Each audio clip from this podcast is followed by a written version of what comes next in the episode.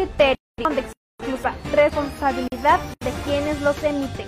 Las opiniones vertidas en espacio no corresponden, interpretan o reflejan la posición o pensamiento de Centro TV.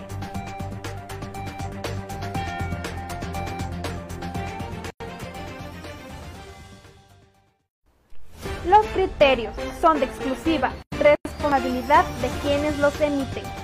Las opiniones vertidas en este espacio no corresponden, interpretan o reflejan la posición o pensamiento de Centro TV.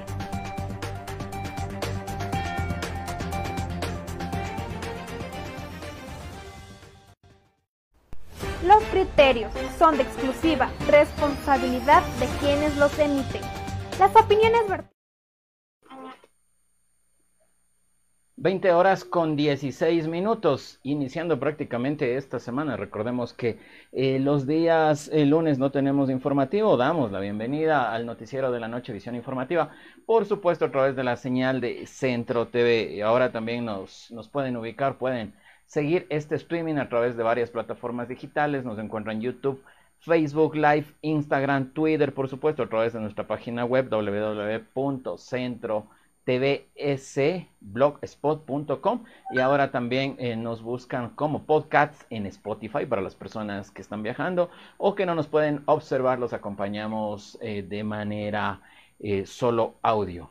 Queremos dar la cordial bienvenida. Esta noche nos acompaña el ingeniero MBA también, Carlos Sarñay de la Bastida, ecuatoriano, también británico. Bueno, de, de, todo aquello conversaremos más adelante. Nuevamente, estimado, estimado ingeniero, saludo a la distancia. Nos enlazamos virtualmente desde la ciudad de Guayaquil con el candidato presencial ya confirmado, me parece que viernes en la noche, sábado en la noche, el CNE ya calificó el binomio por Fuerza Ecuador, lista 10.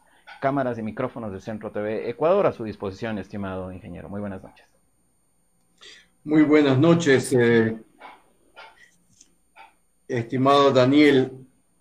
Muchísimas gracias por su invitación. Un cordial saludo a todos sus oyentes y videntes.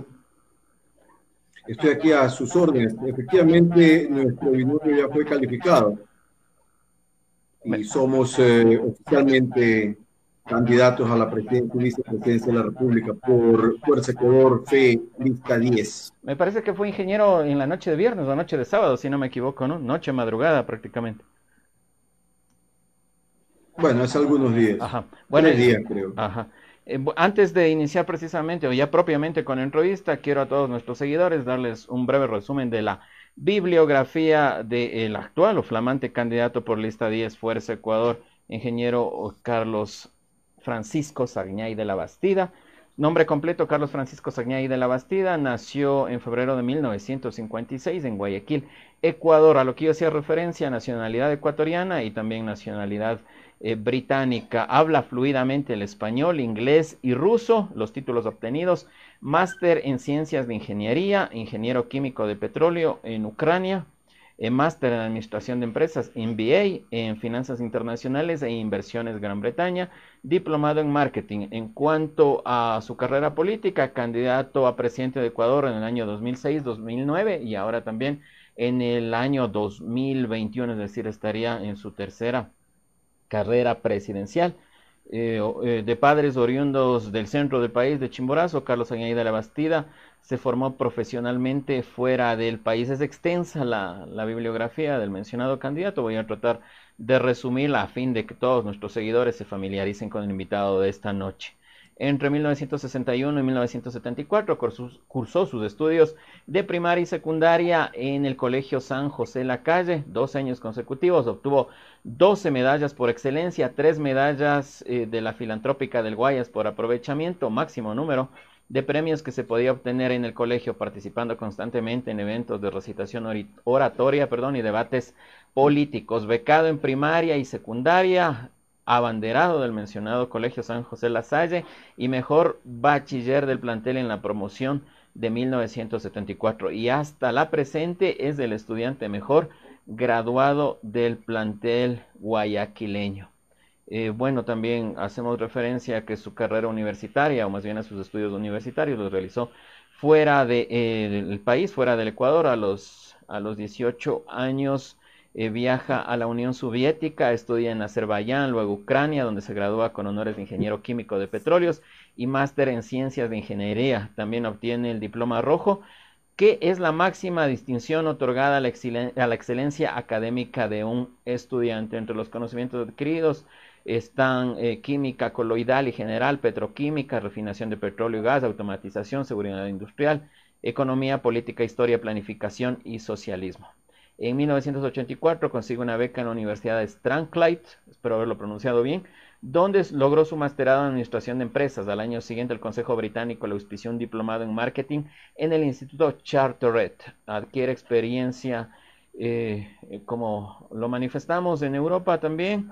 Y bueno, acá ya habla de su vida sentimental, que no es objeto de, estudio en esta entrevista, ni objeto también de, la entrevista. Su vida política, Carlos Añadí de la Bastida eh, en sus apariciones públicas eh, dice, tiene muy claro su, doctrina, dice conocer muy bien el socialismo también, como el capitalismo, eh, por eso lo califica, más bien dice que no, no, no está a, a favor o no, o no pertenece a la doctrina del socialismo, sino más bien propone un modelo abierto con relaciones bilaterales de libre comercio, en el que prime el Estado de Derecho y a la vez hay penas más severas para la delincuencia. Eh, bueno, su camino profesional, como le manifestamos, en mil, a los 25 años eh, estuvo ya en el sector público, eh, fue jefe de capacitación y analista de planificación industrial en Quito, también en Gran Bretaña en Escocia dice que tuvo eh, labores en el campo petrolero, siendo trader de hidrocarburo, promocionando y comercializando equipos y servicios petroleros internacionalmente, inversiones de compañías cotizadas en la Bolsa de Valores de Gran Bretaña. Bueno, ahora veamos sobre sus, eh, sus ideas en lo político, Estado social de derecho, educación, salud y seguridad social gratuita, de eso también estaremos hablando más adelante, de su plan de gobierno, en lo económico, proyecto liberal, seguridad social, eh, las inversiones del Instituto Ecuatoriano de Seguridad Social se realizarán considerando que el cliente es del afiliado y este es a quien se debe beneficiar y servir. En el sector público, de lo que tanto se ha hablado también durante estas semanas, ya que es el candidato que ha mencionado que, que, va o que pretende llegar a el caso eliminar eh, un porcentaje de la burocracia actual. Bueno, en fin, estimado Carlos, eh, bienvenido nuevamente. No sé si dentro de lo que di lectura hay tal vez algún dato que usted quiera eh, mencionar, algún dato que tal vez se me escapó, algún dato que tal vez la producción obvió con respecto a, todos sus, sus logros académicos, su vida laboral y dentro, obviamente dentro y fuera del país. Muchas gracias, creo que es suficiente, más que suficiente. Bueno, ahora sí, yéndonos entonces al, campo de las preguntas. Me sorprende, eh, bueno, yo, yo soy de las, de las personas que, que siempre, siempre valoro, ¿no? El, récord académico en este caso sí es de admirarse, teniendo en cuenta que hay muchísimos candidatos, eh, ni siquiera con título de tercer nivel, sino apenas secundaria. Y hago referencia a aquello porque usted eh, fue condecorado, fue elegido el, mejor bachiller y abanderado del, del Colegio San José La Salle, donde me parece que uno de los candidatos que está terciando en este momento también estudió y también el, el expresidente Rafael Correa me parece que estuvo en el mismo en, el, en la misma institución educativa. No sé si estos datos son correctos, estimado Carlos. Sí, son correctos. Entonces, a, la ciudadanía, em, sí, sí me gustaría, a las personas que no ubican a Carlos Añaí de la Bastida, tal vez por el tiempo que él estuvo eh, viviendo en Europa, pero eh, eh, no hablando tanto de lo, de lo académico, estimado Carlos, pero sí aparece como punto de partida esta diferencia académica.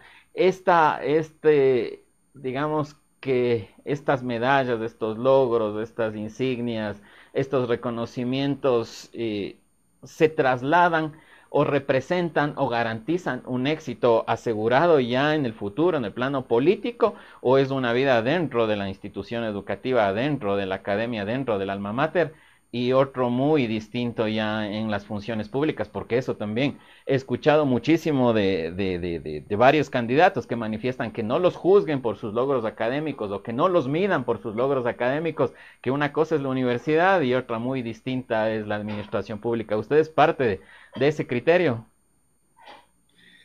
La formación de un individuo es sumamente importante, especialmente cuando se refiere a la niñez. Eso es la base. Cuando uno tiene principios, esos principios vienen de su casa, de su familia, de las instituciones a las que uno pertenece. Por eso es sumamente relevante. Por dónde uno pasó, quiénes fueron sus maestros, qué le enseñaron, qué aprendió, cómo aprendió. Todo eso es muy relevante. Indudablemente. Esa es la formación del individuo. Esa es la, la parte básica del individuo. Por ejemplo, en, en, el caso de lo que usted menciona, de los logros académicos, esto por lo menos está indicando la constancia en el trabajo, en este caso estudiantil. Eso se refleja en el carácter de la persona y eso se refleja en el trabajo del individuo. Es decir, una persona no se vuelve delincuente de la noche a la mañana, no, se, no, no tiene una trayectoria de honestidad y de repente se convierte en un ladrón. Tales cosas no existen. Lo que sí existe es la trayectoria del individuo, cómo ha sido formado por sus padres, por sus maestros. Es sumamente relevante.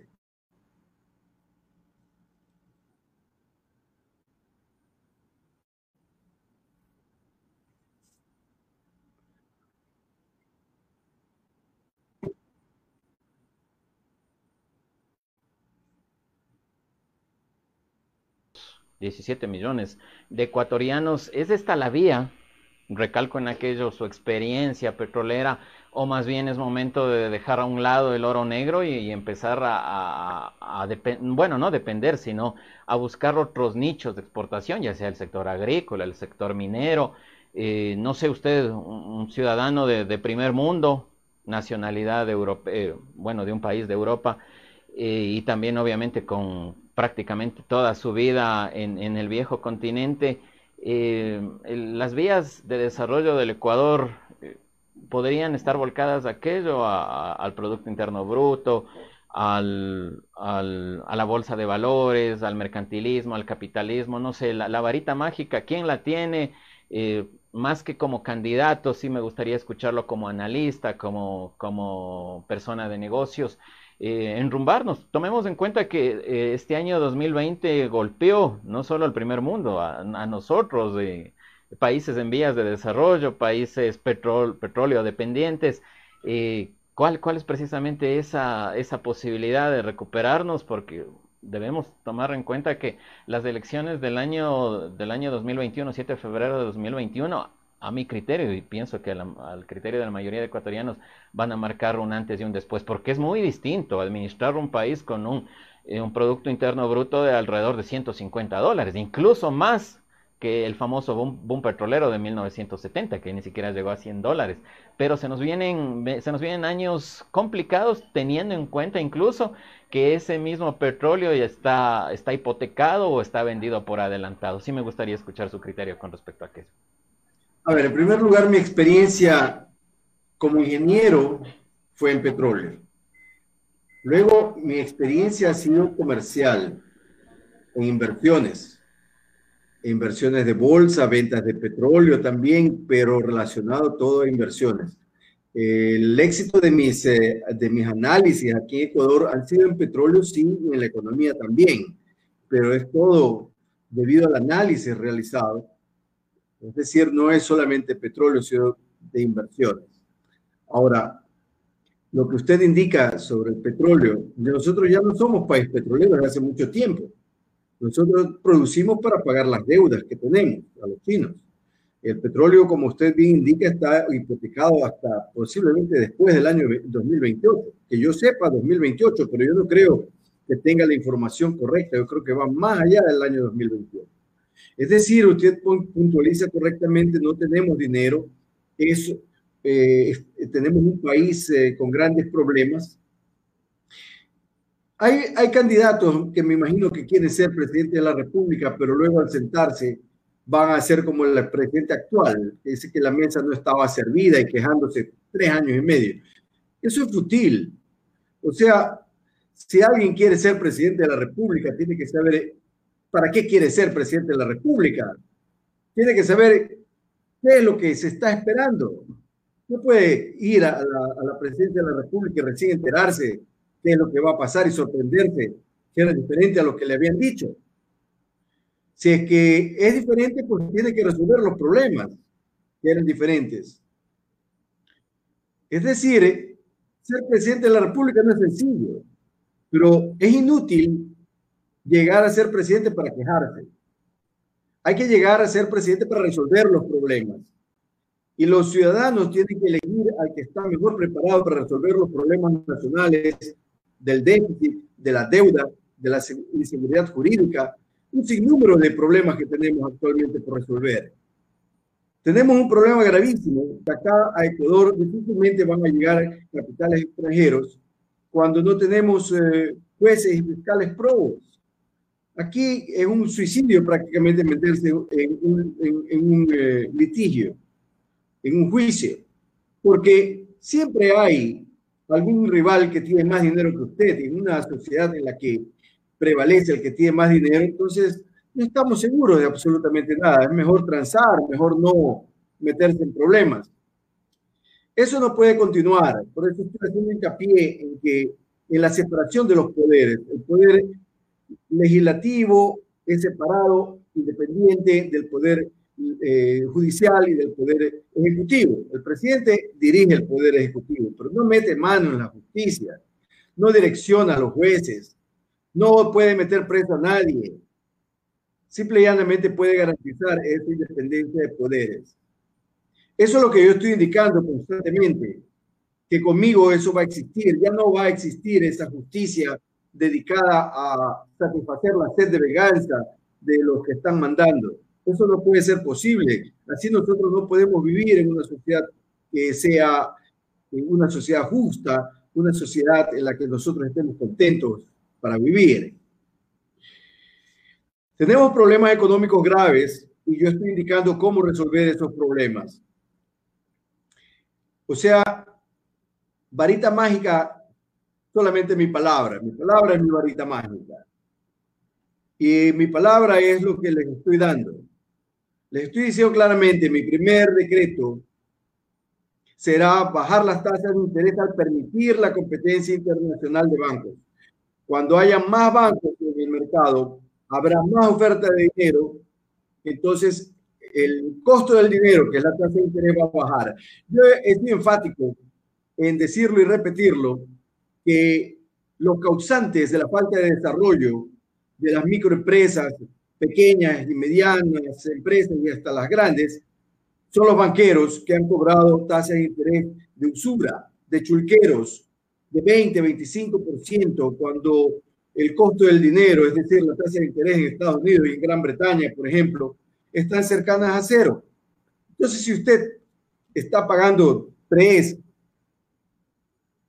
pongámosle hasta 4, que sería carísimo, eso estaría bien, pero no 20, 25%.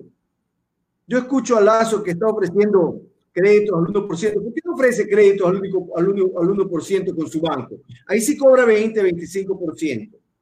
Es pura demagogia, porque al cliente hay que cobrarle de acuerdo al riesgo que tiene y él sabe perfectamente bien eso.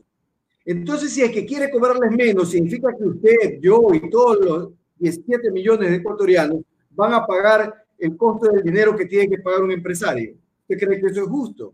¿O es demagógico? Él es generoso con el dinero de todos los ecuatorianos.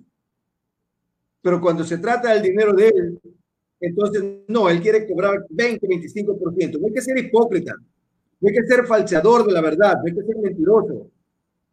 No hay que jugar con los ciudadanos ecuatorianos. Por suerte ahora tienen personas como yo que los pueden poner en su sitio, diciéndole la verdad para que el ciudadano ecuatoriano sepa por quién votar. Usted mencionó que sí, uno de los candidatos había sido mi compañero. Sí, efectivamente, es el Lazo. Pero él no se destacó como estudiante. Entonces, para es fácil hacer y deshacer cosas. No para una persona que siempre ha sido ejemplo. Cuando uno es ejemplo, tiene que ser ejemplo siempre. No puede ser ejemplo una vez y puede ser mal ejemplo después. No. El buen ejemplo hay que continuarlo siempre. Y eso es lo que yo trato de hacer. Quiero ser un presidente de la República modelo para los ciudadanos ecuatorianos para que ahora sí pongan un estándar a seguir en el futuro. Nosotros hemos tenido una tracalada de presidentes mediocres, títeres. Entonces es fácil, todo el mundo quiere ser presidente porque es fácil ser presidente, pero ese tipo de presidente, esa clase de presidente, títere y mediocre, sí, hay cualquier cantidad de abundancia. Pero ejemplo, no, hay pocos. Entonces quiero que se vaya depurando en el futuro para que el ciudadano ecuatoriano se vea bien servido por los presidentes y que no tengan delincuentes en lugar de presidentes. Por eso hago hincapié en la administración de la justicia imparcial. Imparcial. No una justicia que es manipulada por el presidente de turno, tratando de manipular la opinión pública o condenando a los ciudadanos acusados de algo con un ejercicio mediático. Eso no. Nosotros no somos quienes para juzgar a una persona, ni usted, ni yo, ni los medios de comunicación masivos, no. Tiene que ir por el proceso debido. El proceso debido es el juez dictaminando una sentencia de acuerdo a lo que un fiscal ha propuesto como acusador pero no metiendo las manos en la justicia.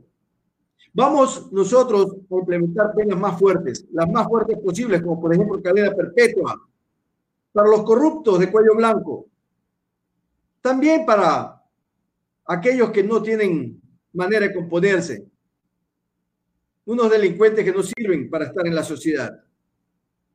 Vamos a ser duros contra el crimen y también duros contra las causas del crimen. Una de las causas del crimen es la falta de empleo, otra la falta de educación. Entonces vamos a, luchar contra esa causa del crimen dando los mayores presupuestos que jamás hemos visto en Ecuador para educación de los niños, para salud de los ancianos. Crearemos las condiciones necesarias para la creación de empleo y riqueza. Una de esas condiciones es bajar las tasas de interés. No con las tasas de interés prohibitivas de ahora, pero conmigo no van a gobernar los banqueros, como lo han hecho por tanto tiempo que han tenido presidentes títeres. No, no. Yo digo claramente, ellos son los culpables de la falta de desarrollo de nuestras empresas en el país y la falta de creación de empleo. Entonces no hay que engañarse. Una cosa es ser banquero, otra cosa es ser emprendedor. Emprendedor es aquel que va donde el banquero a pedirle dinero en préstamo y aquí en Ecuador les cobran 20-25%, pobres emprendedores y felices banqueros. Pero no se confundan que el banquero no es el empresario. El empresario es el que va a pedirle dinero al banquero. Segundo tema importante para resolver el problema económico del déficit fiscal. Yo he indicado claramente que vamos a eliminar el déficit fiscal de este año, que son 9 mil millones de dólares, presupuestando con base cero. Es decir, no voy a tomar en cuenta el presupuesto actual de este año. Para, el próximo año no voy a presupuestar mirando al presupuesto del año anterior. No, empezaré desde cero. Porque en el presupuesto actual hay una coima de 30% incorporada en el presupuesto. Yo quiero eliminarla entonces tengo que empezar nuevamente a presupuestar para eliminar ese elemento de coima. Con eso ahorramos 30% del presupuesto, que son 30 mil millones de dólares aproximadamente. Multiplique 30% de 30 mil millones, son 9 mil millones de dólares. Solucionado el problema de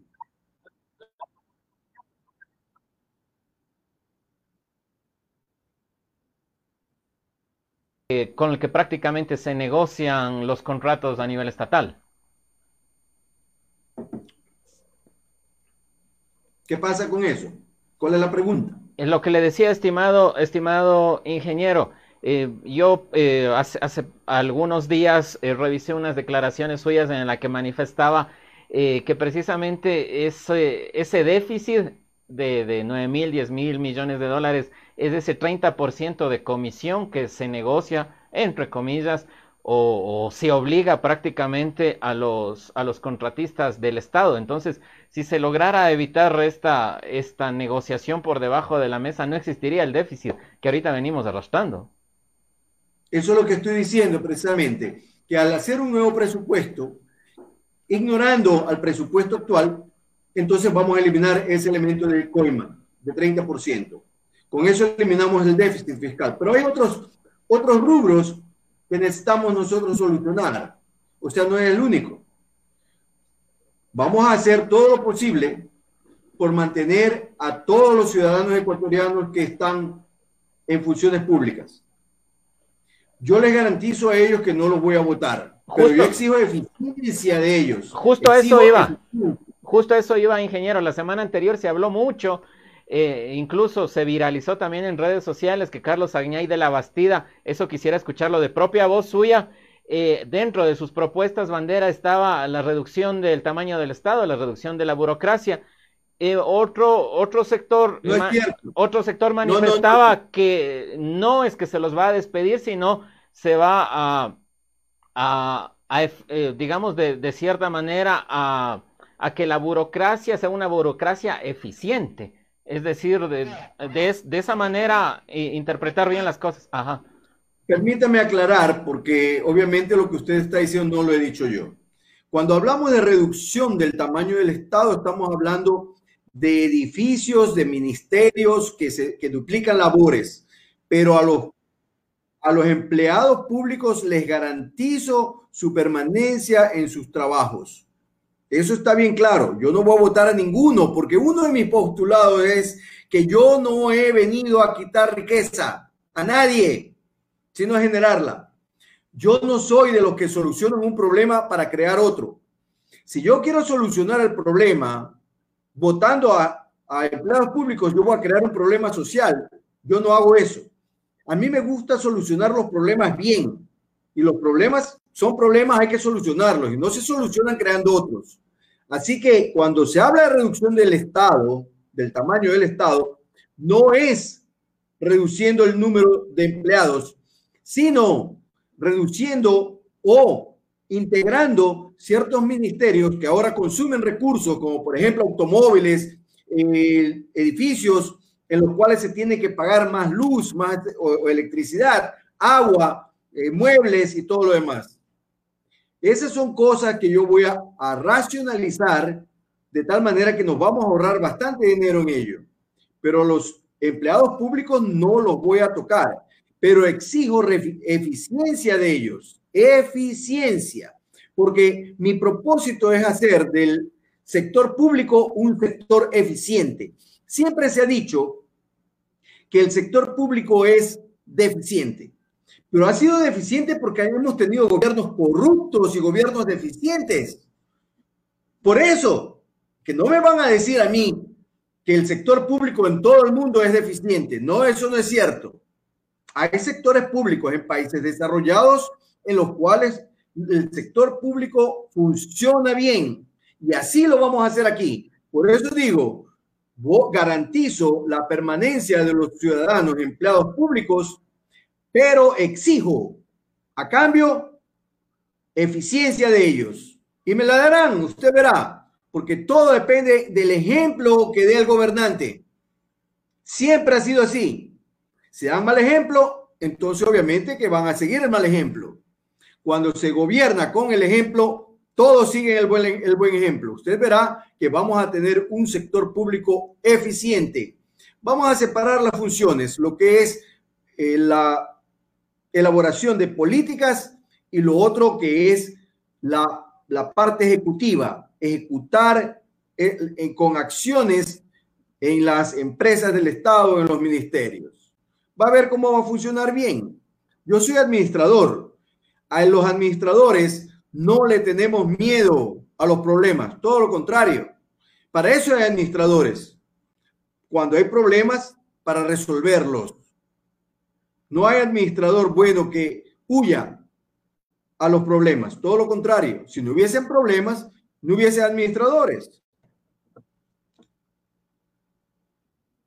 una gran carga, entre comillas, ¿no? No sé si es el término adecuado, por llamarlo de alguna manera, Eh, eh, si, nos, si nos remontamos o si hacemos referencia a términos clínicos, prácticamente el IES está en terapia intensiva. Eh, todas las inversiones que ha tratado de, realizar o en, los, en, las cuales ha incursionado, lamentablemente, o, resultaron proyectos fiascos o no se obtuvo la, rentabilidad deseada, pero pasan los años, el, déficit crece y, está en, en, prácticamente una dirección de picada. Llegará el momento, esperemos que no, en el cual eh, eh, se quiera o no, eh, se irá rumbo a la privatización, que esperemos que, no sea el caso, o por lo menos nosotros no, no llegar a verlo, pero es, lamentable la situación de, esta institución del Estado. Pero ¿qué, hacer para salvar a, este, a, este, a este enfermo? Yo he dicho claramente y he pedido al presidente de la República que pare ese intento de privatizar o concesionar. Por ejemplo, la refinería de Esmeraldas no debe ser concesionada porque es un activo que maneja recursos que son estratégicos para el país. No puede estar en manos privadas, por más de que concesione y diga que no vende. Más aún, cuando está entredicho la inversión que se hizo para la repotenciación. Entonces, si se lo dan a las manos privadas, simple y llanamente se va a tapar esa corrupción. No, tiene que dejarlo en las manos públicas para que nosotros podamos revisar esas contrataciones que se hicieron con respecto a la repotenciación que costó más de 2 mil millones de dólares, si no me equivoco, si no me equivoco, 2.200 millones de dólares. En el año 2004 la repotenciación estaba cotizada en 180, 187 millones de dólares. Subió más de 10 veces. Entonces eso merece revisión. Y si el presidente de la República está concesionando, está privatizando, no se va a poder hacer eso. Entonces habría que revertirlo. Igual con el tema del Banco del Pacífico. El presidente de la República no puede mantener en sigilo peormente 15 años. Tiene que ser abierto. Cualquier tipo de negociación tiene que ser al público, completamente transparente. El que vaya a su casa a vender su mueble si quiere. Eso él puede vender, lo suyo, lo de él.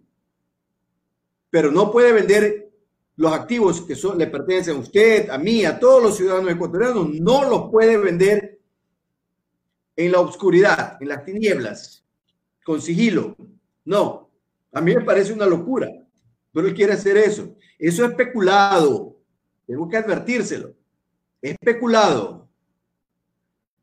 Lamentablemente, si el presidente de la República hace eso, al momento en que yo llegue a la, presidencia de la República, entonces tendré que revisar eso y lamentablemente se lo estoy advirtiendo de antemano. Manejar los activos del, Estado o manejarlos mal es especulado. Igual como manejar dinero, porque los activos son dinero. Los activos del Estado no pueden ser mal manejados de esa manera que puede vender a quien sea, porque no veo a quién se los está vendiendo. Tiene que ser abiertos. Nosotros deberemos enterarnos a quién se les está ofertando un activo como el Banco del Pacífico, que es uno de los mejores que tenemos. No lo puede regalar. Por ejemplo, habla se habla de 800 millones de dólares, cuando los activos del Banco del Pacífico pueden estar entre 5 mil, 6 mil millones de dólares, quién sabe, podría ser más, pero yo tendría que ver. Nuevamente, yo de estos temas conozco, soy administrador de empresas, sé leer muy bien los, eh, los, eh, las cuentas que se presentan, así que no va a escapar nada de mi vista. El presidente de la República hará bien en no vender ningún activo del Estado. Ya consiguió un préstamo del Fondo Monetario Internacional y no quiere cumplir. Él quiere que el siguiente gobernante se encargue de cumplir con lo que él negocia. Subir el IVA, por ejemplo. Yo no voy a subir el IVA. Así que vamos, voy a tener que sentarme con el Fondo Monetario Internacional a ver qué es lo que ha hecho este gobierno. Que embarca al gobierno futuro para salvarse él. Esas cosas no se hacen, eso es cobardía. Hay que decirlo claramente.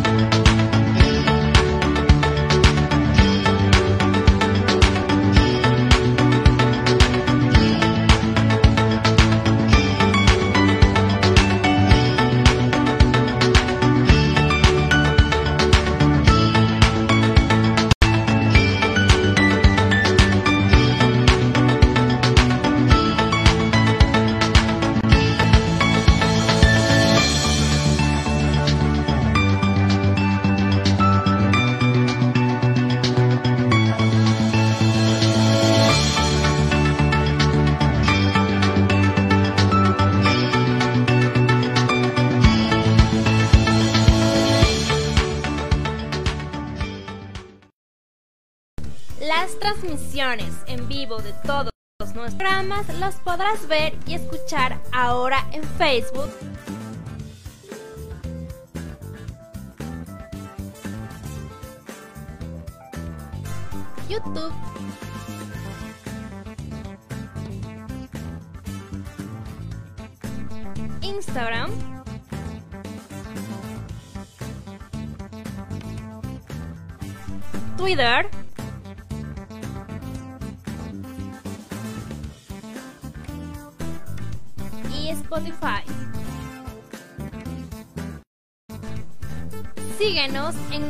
Cuentas oficiales. Nos encuentras como Centro TV Ecuador o arroba Centro TV Ecuador.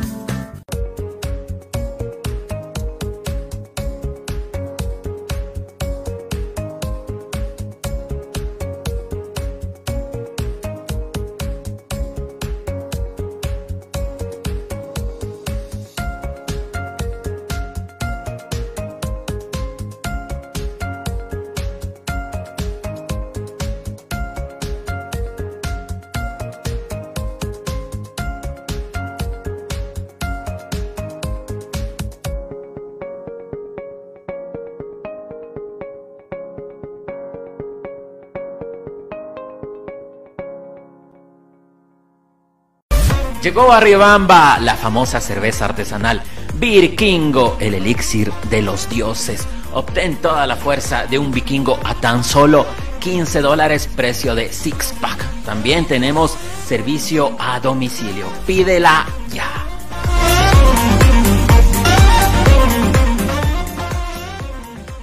Conoce la información de actualidad, noticias, Entrevistas con los líderes de opinión de Ecuador y el mundo. En visión informativa. De lunes a viernes a las 19 horas con 45 por Centro TV Ecuador.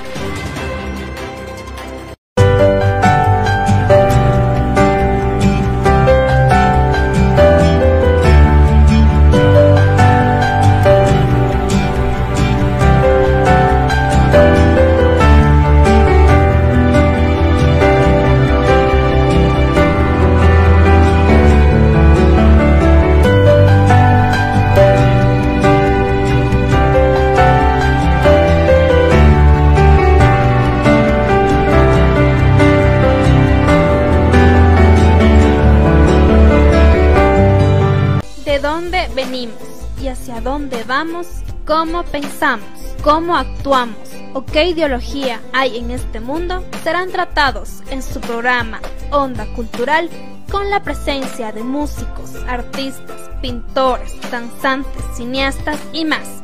Todos los viernes a las 18 horas en Centro TV Ecuador.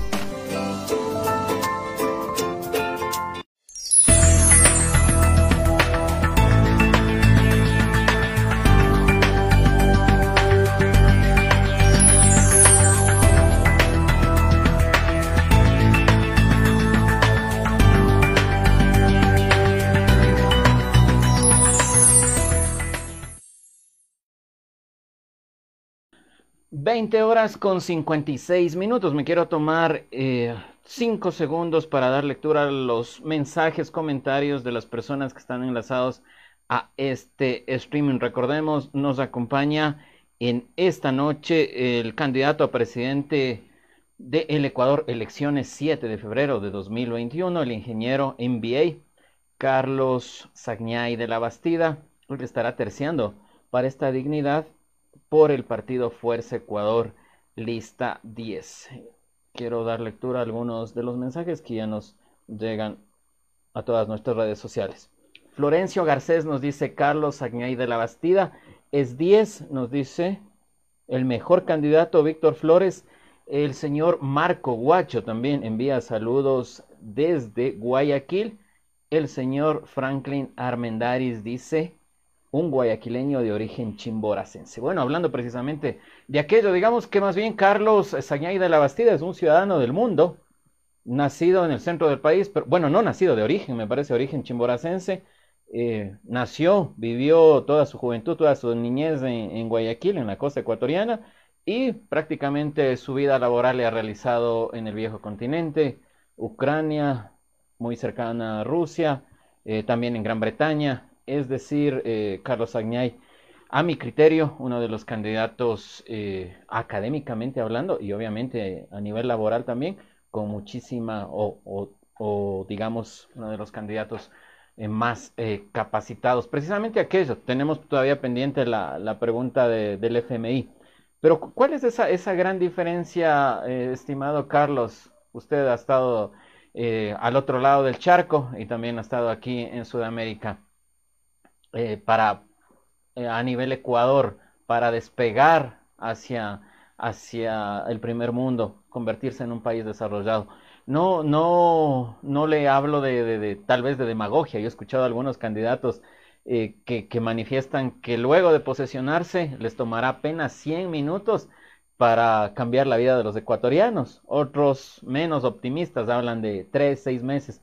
Carlos Añade de la Bastida es el, es el tipo de candidato que ofrece este tipo de demagogias, que pone eh, fechas o que pone cifras exactas eh, para realizar este, tipo de magia, entre comillas, o es más mesurado con los pies más en la tierra. ¿Es posible todo lo que se está ofreciendo en campaña por todas las tiendas políticas, estimado ingeniero?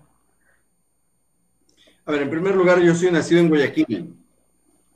Eso quiero, quiero que quede bien claro, yo soy guayaquileño.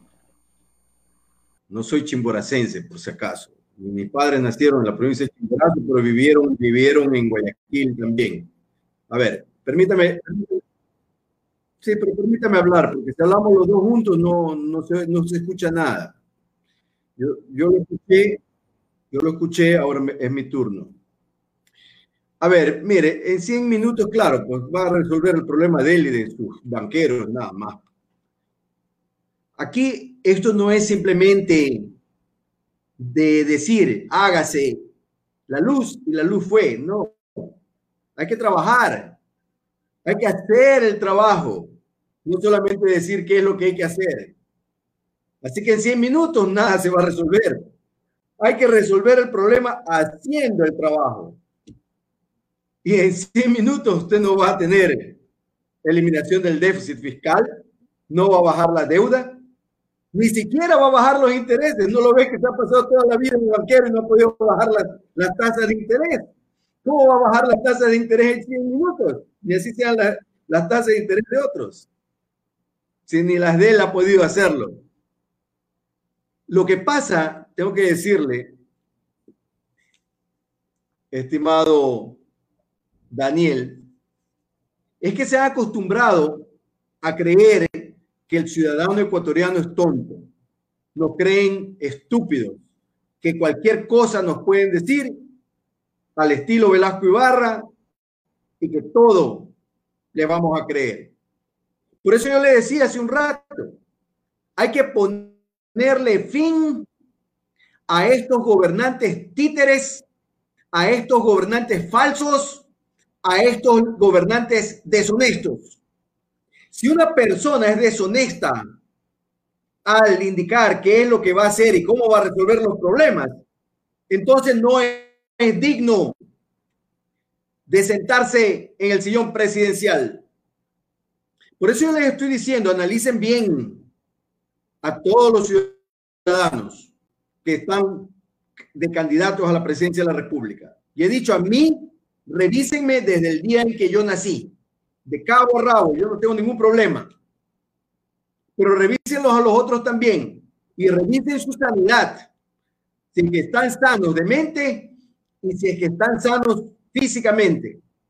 Porque necesitamos un presidente de la República que esté constantemente atrás de que se cumpla con todo lo prometido. No solamente firmar, firmar pueden muchos, pero resolver el problema, meter sus manos en el trabajo, eso no lo hace cualquiera. Pero eso lo voy a hacer yo.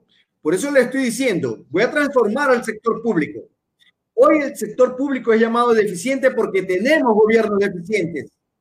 Pero con un gobierno eficiente vamos a tener un sector público eficiente porque vamos a tener ciudadanos, empleados públicos eficientes. Por eso estoy pidiendo eficiencia en el sector público y de los ciudadanos que ejercen funciones públicas. Bien clarito.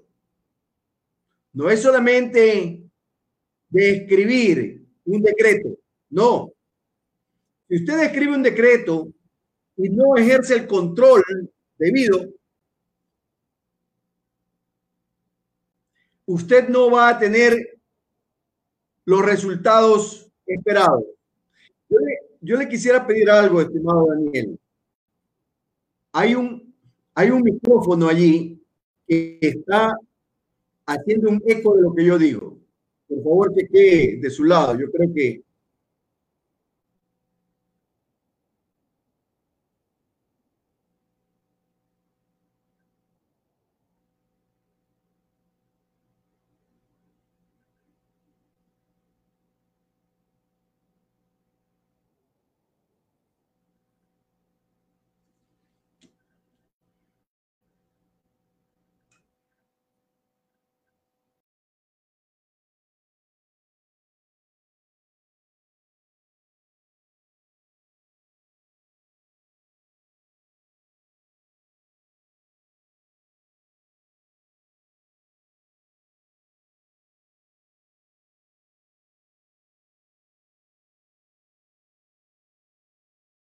ya viajó a, Washington a reunirse con los delegados del Fondo Monetario Internacional. El hecho, el hecho de, haber sido, em, de haber recibido estos desembolsos, tanto del FMI, eh, varios tenedores también, tenedores de deuda eh, que se renegoció, eh, incluso a nivel China también.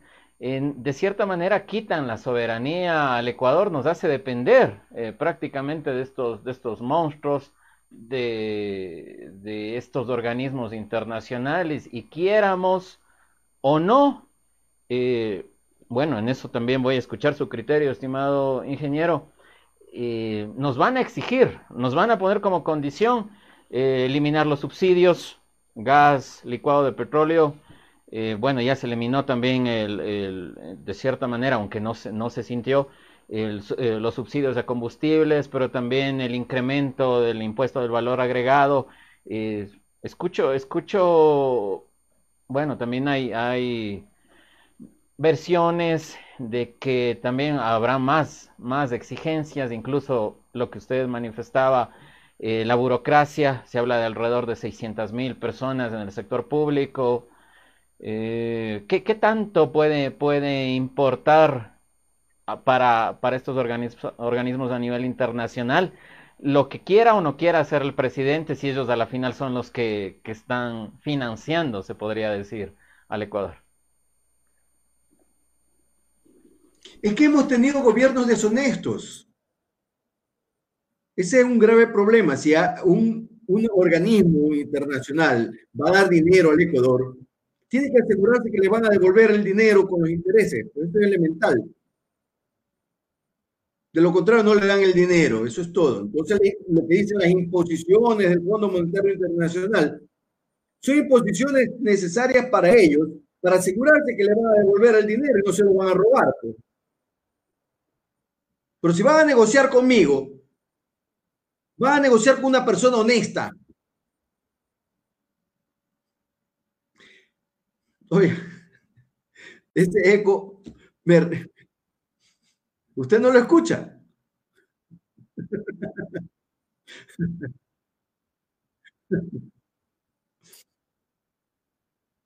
Bueno,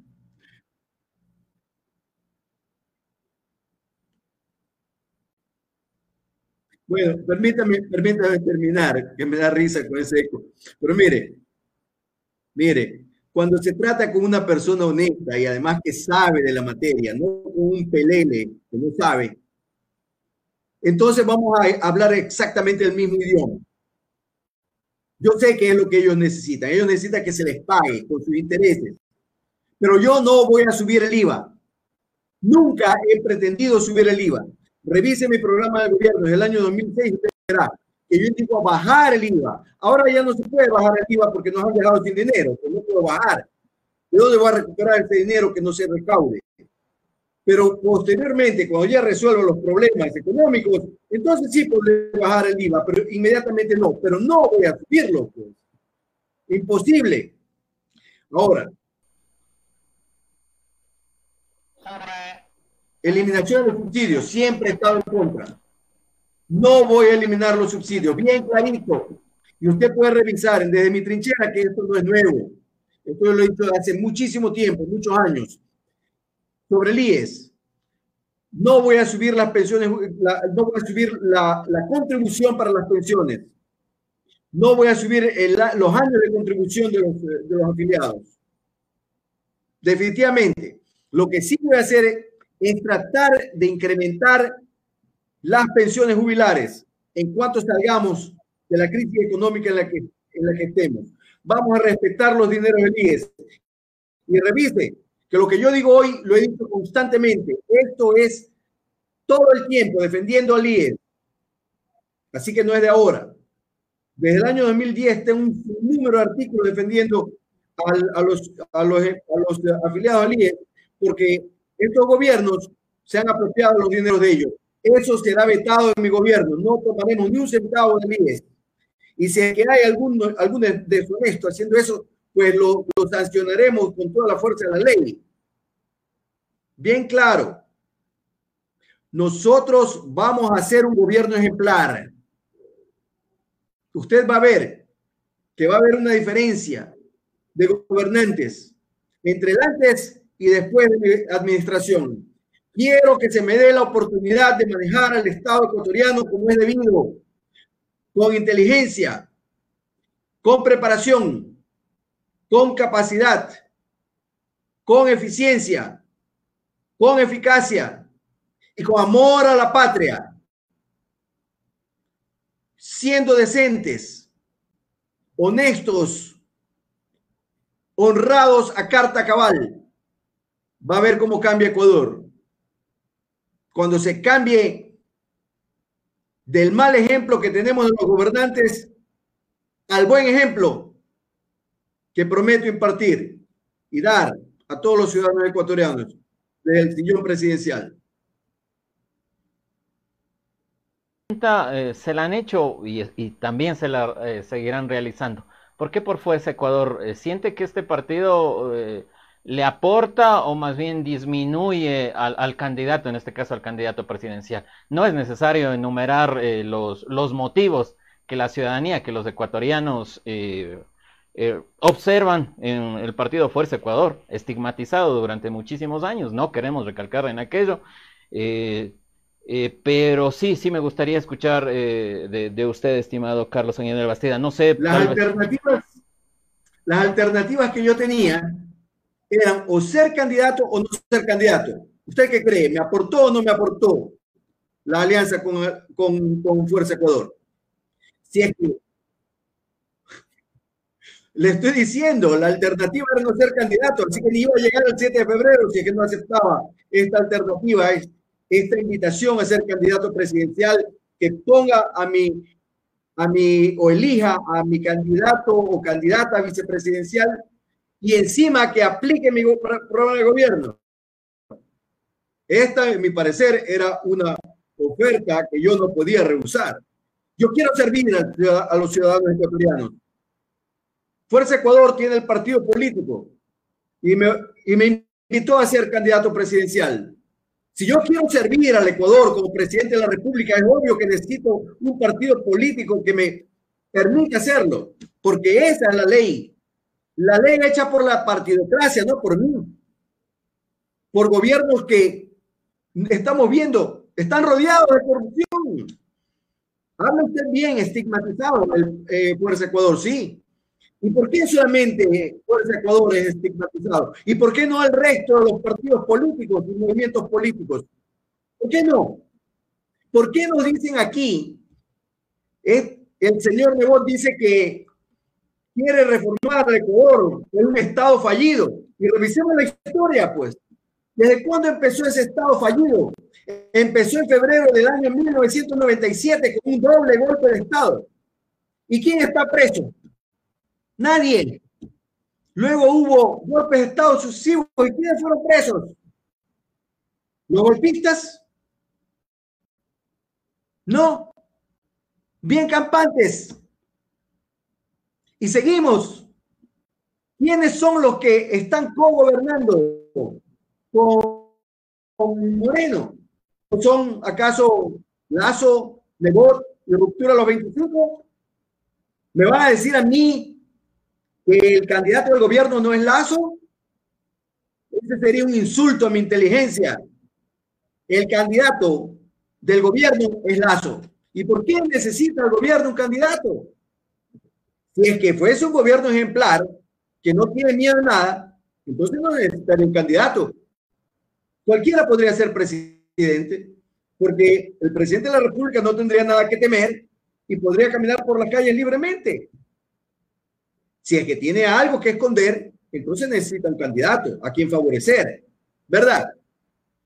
Yo le quiero preguntar al señor Moreno y también a la fiscalía, porque la justicia de Ecuador evidentemente que no es administrada correctamente, no es justa para redundar.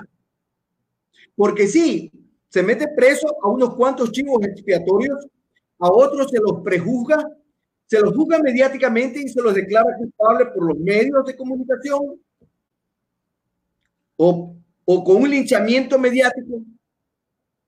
¿Y qué pasa con los INA Papers? ¿Por qué eso no se investiga de parte de la Fiscalía? ¿Verdad?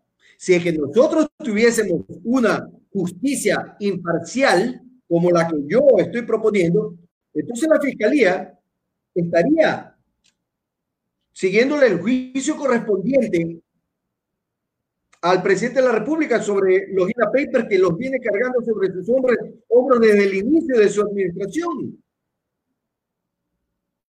Eso lo quiero dejar bien, bien claramente.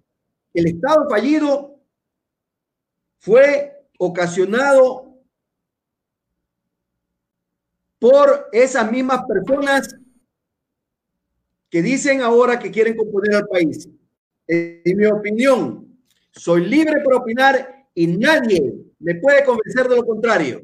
Y tengo que decirlo como candidato presidencial.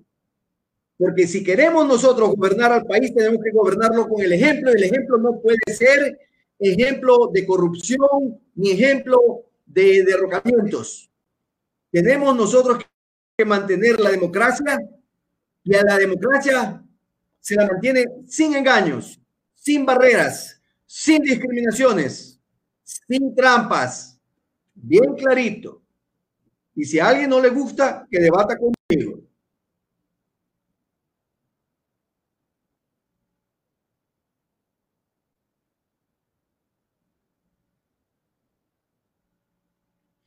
Señores, ustedes tienen una gran responsabilidad. La responsabilidad de ustedes está en sus manos al votar pero no pueden ir a votar ciegamente.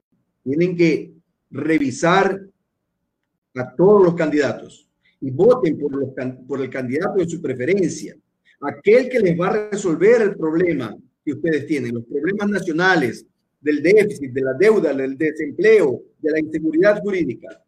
¿Quién es el que está más capacitado? ¿Quién es el que tiene en realidad las ganas de hacerlo? ¿Quién los está defendiendo? diferenciar a esa persona que los defiende de aquel que los engaña. Por eso yo quiero una educación diferente en Ecuador, ya no direccionada hacia la memoria, porque le pueden enseñar a ustedes a memorizar algo falso y así creerán que es la verdad. Ustedes tienen que aprender a discernir lo que es falso de lo que es verdadero. Por eso yo quiero que la educación sea focalizada hacia la crítica, el pensamiento crítico, el pensamiento creativo, el pensamiento analítico, para que generaciones futuras no tengan el mismo problema que tienen hoy ustedes, no diferenciar quién los engaña, quién les miente y quién les dice la verdad. Usted me preguntó sobre el partido político. Debido a que esta ley hecha por la partidocracia, que no permite que nosotros vivamos democráticamente, sino que le pone trampas a la democracia, no permite que un ciudadano independiente sea candidato presidencial y tiene que estar auspiciado por un movimiento o partido político. Por eso yo he buscado un partido político, porque yo no lo tengo, mío propio no, yo no he destinado cientos de miles de, dólares a conseguir un partido político, porque para mí esto no es un negocio. Defender a los ciudadanos ecuatorianos, servir a los ciudadanos ecuatorianos, no es un negocio. No. Esto es por amor a la patria que yo lo hago. Entonces yo no puedo comprometerme a estar gastando cientos de miles de dólares para tener un movimiento político o ser parte de un gobierno, ser, ser ministro encarcelado, como hay algunos, o ser ministro fugado, como hay otros, para tener partido político, o ser hermano del presidente para tener partido político, o ser un diputado que negocia con el, el presidente o con alguien alrededor, o con la presidenta del CNE para que no le sigan juicio político o algo por el estilo. Yo no soy ninguna de esas cosas. Yo soy un ciudadano que da su tiempo, su conocimiento y su experiencia a los ciudadanos ecuatorianos gratuitamente. Entonces yo no tengo movimiento, movimiento político propio. Si lo tienen los que estafaron a los ciudadanos ecuatorianos sistemáticamente para favorecerse con los certificados de depósitos reprogramados comprándolos al 40% y revendiéndoselos con la venia del gobierno de ese entonces, que era el gobierno de los banqueros, al 100%. Eso es inadmisible. Yo soy un hombre que sabe de mercado. Si en el mercado estaría bien si compra al 40% y lo vende al 41%, pero no al 100%, a los mismos ciudadanos que son parte del Estado, a aquellos que les congelaron los depósitos. Entonces, claro, si usted hace dinero de esa manera, no tiene solamente para un partido político, tiene para varios partidos políticos. Tiene para hacerse propaganda, tiene para salir en todas las televisiones. Pero ese no soy yo. Yo le dije a usted, yo quiero gobernar con el ejemplo. Quiero ser el mejor presidente de los ecuatorianos, no simplemente uno más del montón. Yo no quiero ser uno más de los gobiernos corruptos que hemos tenido. Quiero establecer un principio y un después.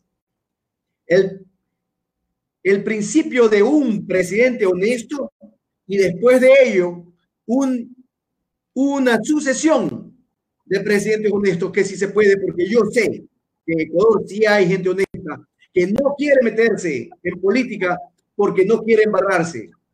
Yo me meto porque soy práctico, porque quiero resolver el problema y no podría resolver el problema si yo no fuese candidato presidencial y ganara las elecciones del 2021. Tengo que estar allí en las elecciones para ganarlas. Si no soy candidato, no puedo ganarlas. Es muy sencillo, es práctico. Que me, me, me ayude, no, ya me ayudó, claro, porque soy candidato. De aquí en adelante, señores, tengan presente que yo soy candidato de Fuerza Ecuador sin ningún condicionamiento. Y aquellos que tengan dudas tienen derecho a dudar, pero no a creer que tienen razón al especular qué es lo que va a pasar y qué es lo que me van a hacer a mí. Ustedes no, soy, no son Carlos Sañay. Carlos Sañay de la Bastilla soy yo. Yo sé cómo voy a manejar el Estado ecuatoriano. Con la venia de ustedes, con el apoyo de ustedes, ustedes eligen el mejor. Que el partido político tiene un estigma. Busquemos los partidos políticos de los angelitos, en dónde están. Porque a mí me hubiesen criticado con cualquier movimiento o partido político de los que tenemos, con cualquiera porque ya, ya se los mencioné. Dos de ellos pertenecen a hermanos del presidente. Algunos de ellos pertenecen a, exministros y están encarcelados o prófugos. Otro pertenece u otros pertenecen a ex asambleístas con conexiones y que están presos, etcétera, etcétera. Más aún, algunos de ellos no quisieron ni siquiera conversar conmigo. Hay que preguntarse por qué no quieren hablar con una persona honesta. Es que seguramente querrán solamente conversar con personas deshonestas. Y aún así, critican a otros. Que lance la primera piedra aquel que, que tenga un partido político sin mancha. Así que, perdónenme, señores, pero este es el camino que yo he tenido que tomar porque es el único partido político que me ofreció la candidatura presidencial, no hubo otro. Es que no tuve para escoger, señores. Lo único que puedo escoger es no ser candidato.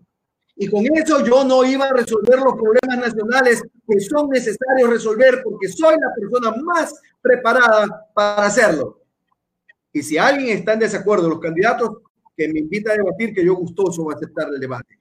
De mí, de mi parte, los invito a todos a que debatan conmigo para demostrarles que no solamente sea mi palabra, sino que quiero demostrarles que sigo siendo el mejor candidato presidencial, igual como se lo dije en el año 2006. Igual como salió el periódico El Universo del mes de julio del año 2006. Cuatro candidatos a la presidencia de la República estudiaron en el Colegio San José de la Salle. Y los mencionaron, entre ellos Correa. Pero Carlos Sañay de la Bastida fue el mejor de todos y sigue siéndolo.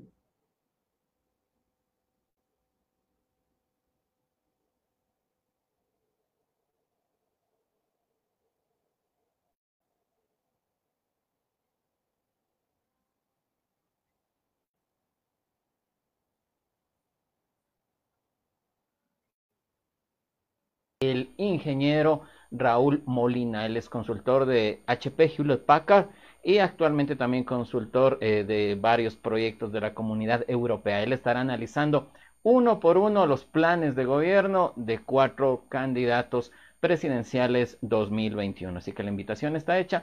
Los esperamos mañana. Como decía Cerati, gracias totales. Muy buenas noches. Muy buenas noches, muchas gracias. Gracias, ingeniero. Un abrazo para todos.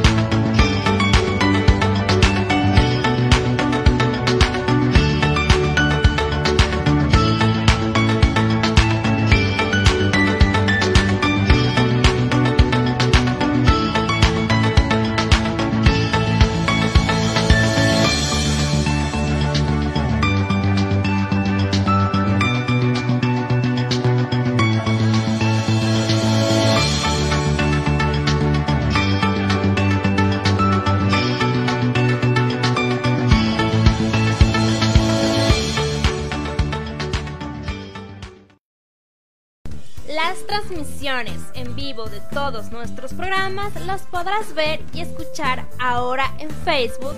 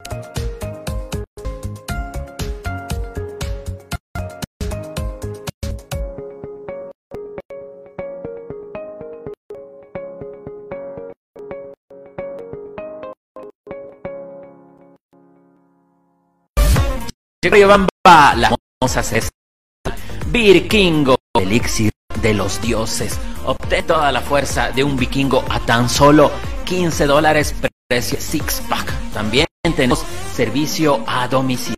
Pídela ya.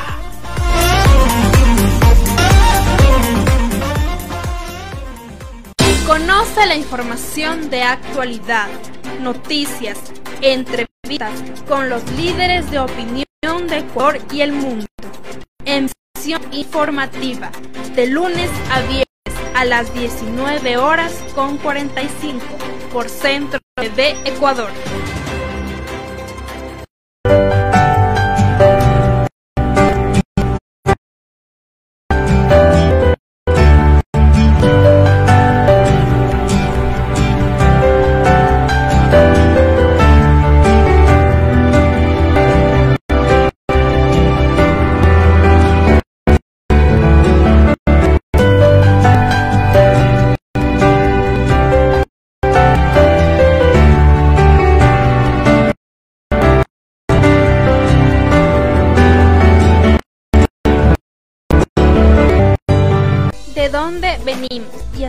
Dónde vamos, cómo pensamos, cómo actuamos o qué ideología hay en este mundo, serán tratados en su programa Onda Cultural con la presencia de músicos, artistas, pintores, danzantes, cineastas y más.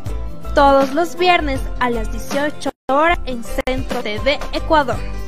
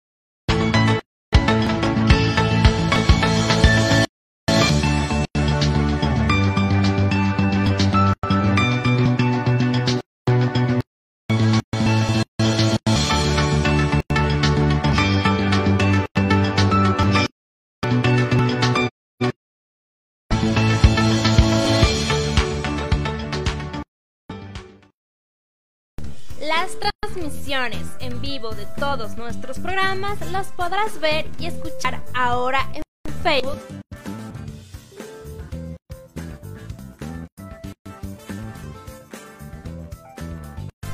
YouTube.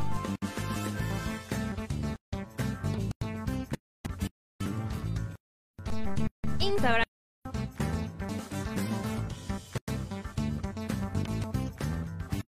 Twitter.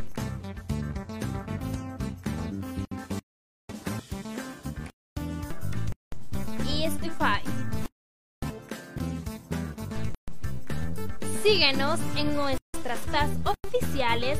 Nos encuentras como Centro de Ecuador o arroba de Ecuador.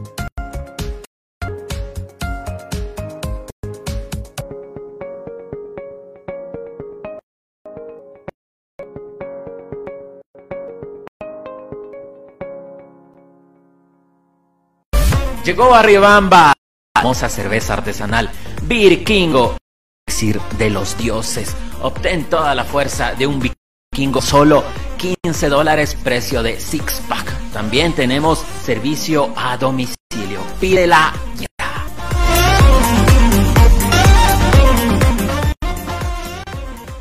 Conoce la información de actualidad, noticias, entrevistas, los líderes de opinión de Ecuador y mundo en visión informativa de lunes a viernes las 19 horas con 45 por Centro TV Ecuador.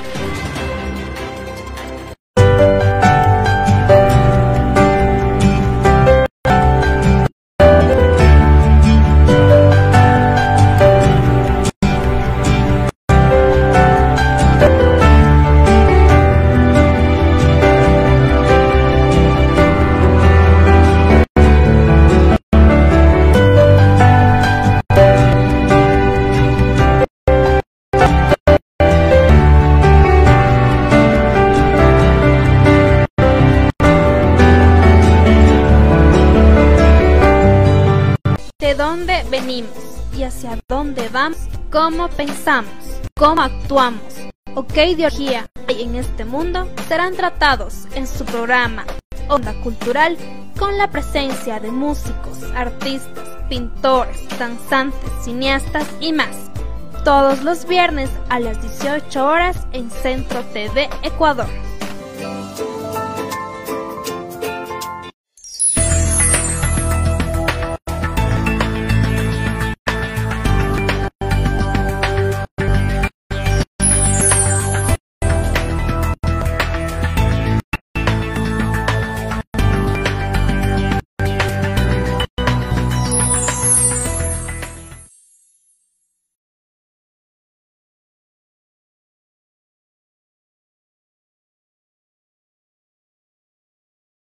Su informativo eh, Visión de las Noches, 21 horas con 34 minutos. Este es el espacio propiamente de noticias, por supuesto, a través de Centro TV Ecuador. Agradecemos a las personas que estuvieron enganchadas en nuestro primer, eh, en nuestro primer bloque, en el cual tuvimos como invitado al ingeniero Carlos Añay de la Bastida. Él es actualmente candidato presidencial por el partido Fuerza Ecuador, lista 10. Eh, vamos con la primera nota de la noche una nota lamentable, una nota también eh, que causó alarma durante el último fin de semana. Eh, la niña Emily G fue presuntamente eh, brutalmente agredida por su padrastro. Veamos más detalles en el siguiente informe.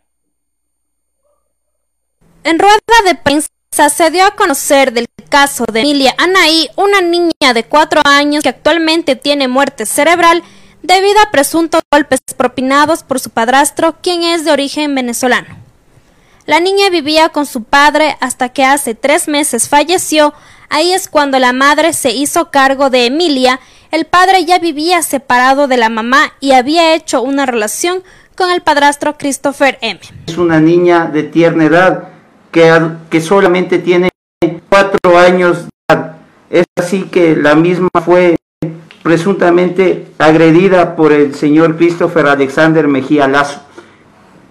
Hoy día, en horas de la mañana, tuvimos eh, acceso a conversar con el fiscal que llevó la audiencia de flagrancia, el mismo que nos informó que por la premura que tuvo al formular cargos, tuvo que formularlo únicamente por lesiones, toda vez que no existían al momento de la audiencia más elementos de convicción para utilizar otro tipo penal general del Estado en persona del fiscal Diego Andrade, quien actuó con la premura del caso para que no le den la libertad. Debo decir también que el ciudadano Christopher Alexander Mejía Lazo, de nacionalidad venezolana, se encuentra con prisión preventiva mientras dure este proceso. Eh, como de público conocimiento a posterior, el papá eh, falleció hace unos tres meses. Es así que lastimosamente, al ser pareja conviviente del presunto agresor, ella está en un estado de negación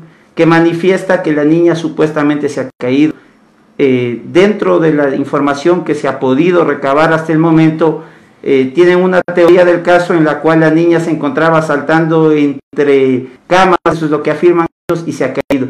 Y que fue a trabajar y le ha dejado al cuidado de este ciudadano. Y con la abuelita paterna nos manifiesta de que después del fallecimiento del padre no les permitía ver a ellos. Que de las pericias médicas, los legistas han determinado que la niña presentaba politraumatismos, que no era la primera vez que se encontraba en este estado de maltrato.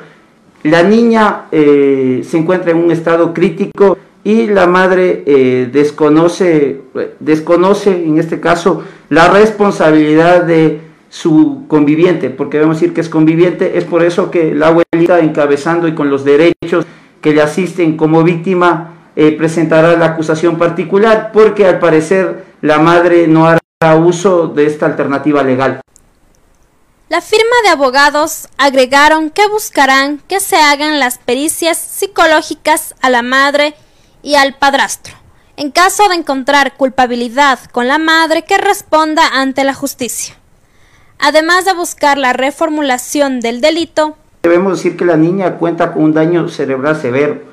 Eh, podemos decir de que eh, la niña, si bien es cierto, se encuentra estable y la trasladaron al hospital Va Cortiz a terapia intensiva, la niña en ese caso no podrá prestarse para esos exámenes. Eh, pero, sin duda alguna, esta defensa técnica pedirá las experticias psicológicas para el supuesto agresor, teniendo entendido también que él dentro de su estrategia o su defensa puede o no eh, practicarse las mismas. De igual manera, intentaremos que se predique estas pericias la madre, toda vez que, eh, me atrevo a decir, también cuenta con participación y buscaremos la forma legal para que la madre también de tener alguna complicidad o algún nexo para con el causante responda ante la justicia. Así que estaríamos buscando una condena de alrededor de 20 años para el implicado. De existir el fallecimiento o el lamentar el fallecimiento de la niña, estaríamos buscando la pena máxima en nuestra legislación, que es 40 años, al existir todos los agravantes constitutivos en los tipos penales.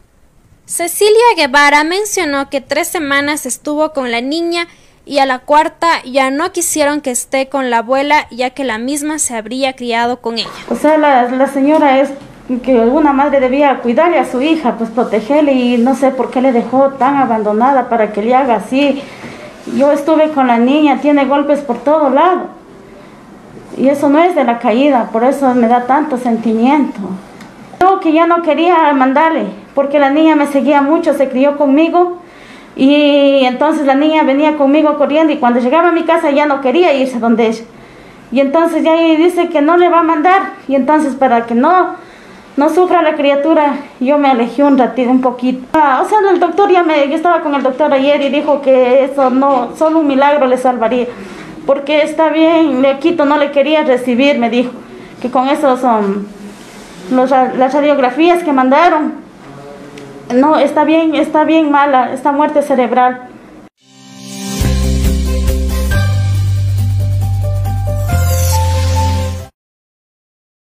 Con 40 minutos, muy triste, lamentable esta noticia también que sucedió el pasado fin de semana en la ciudad eh, de Riobamba. Emily G. o su madre, eh, su padre también fallecido y, la, y propiamente la niña oriundos del vecino Cantón Guano se dice, ¿no? No es confirmado que el presunto agresor es un extranjero y se estaría iniciando el proceso de deportación a su país de origen. Vamos con la siguiente nota. Se acerca el feriado por los fieles difuntos. Eh, finados y también por supuesto la independencia de Cuenca el 3 eh, de noviembre. Eh, trascendió, fue la noticia más importante durante la semana pasada, la prohibición o, el exhorto del COE nacional a todos los COEs cantonales a fin de que se restrinja el acceso a los cementerios, a los campos santos del país. Veamos las medidas de gobierno, las medidas del gobierno a ser adoptadas durante este próximo fin de semana. Cuatro días de asueto. Veamos de qué se trata.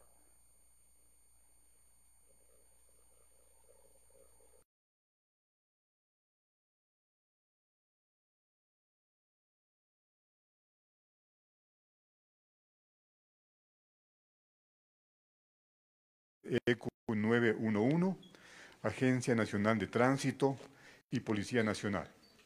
A las autoridades les damos la bienvenida. Un, buen día a ustedes. Bienvenidos. Igualmente saludamos a los señores periodistas y representantes de los medios de comunicación. Este evento, esta prensa, es eh, transmitida por las redes de la Secretaría General de Comunicación de la Presidencia y también por otros medios de comunicación de las instituciones que están acá presentes. Vamos a dejar enseguida, en uso de la palabra, a la señora Patricia Palacio, subsecretaria de Turismo, quien va a referirse a la reactivación turística, bioseguridad y destinos para el feriado.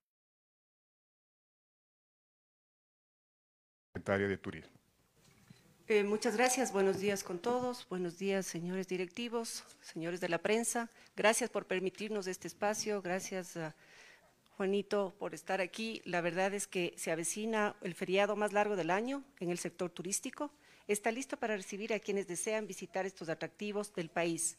Sin embargo, hay que insistir en la ciudadanía que donde vaya las medidas de seguridad es importante. Yo me cuido.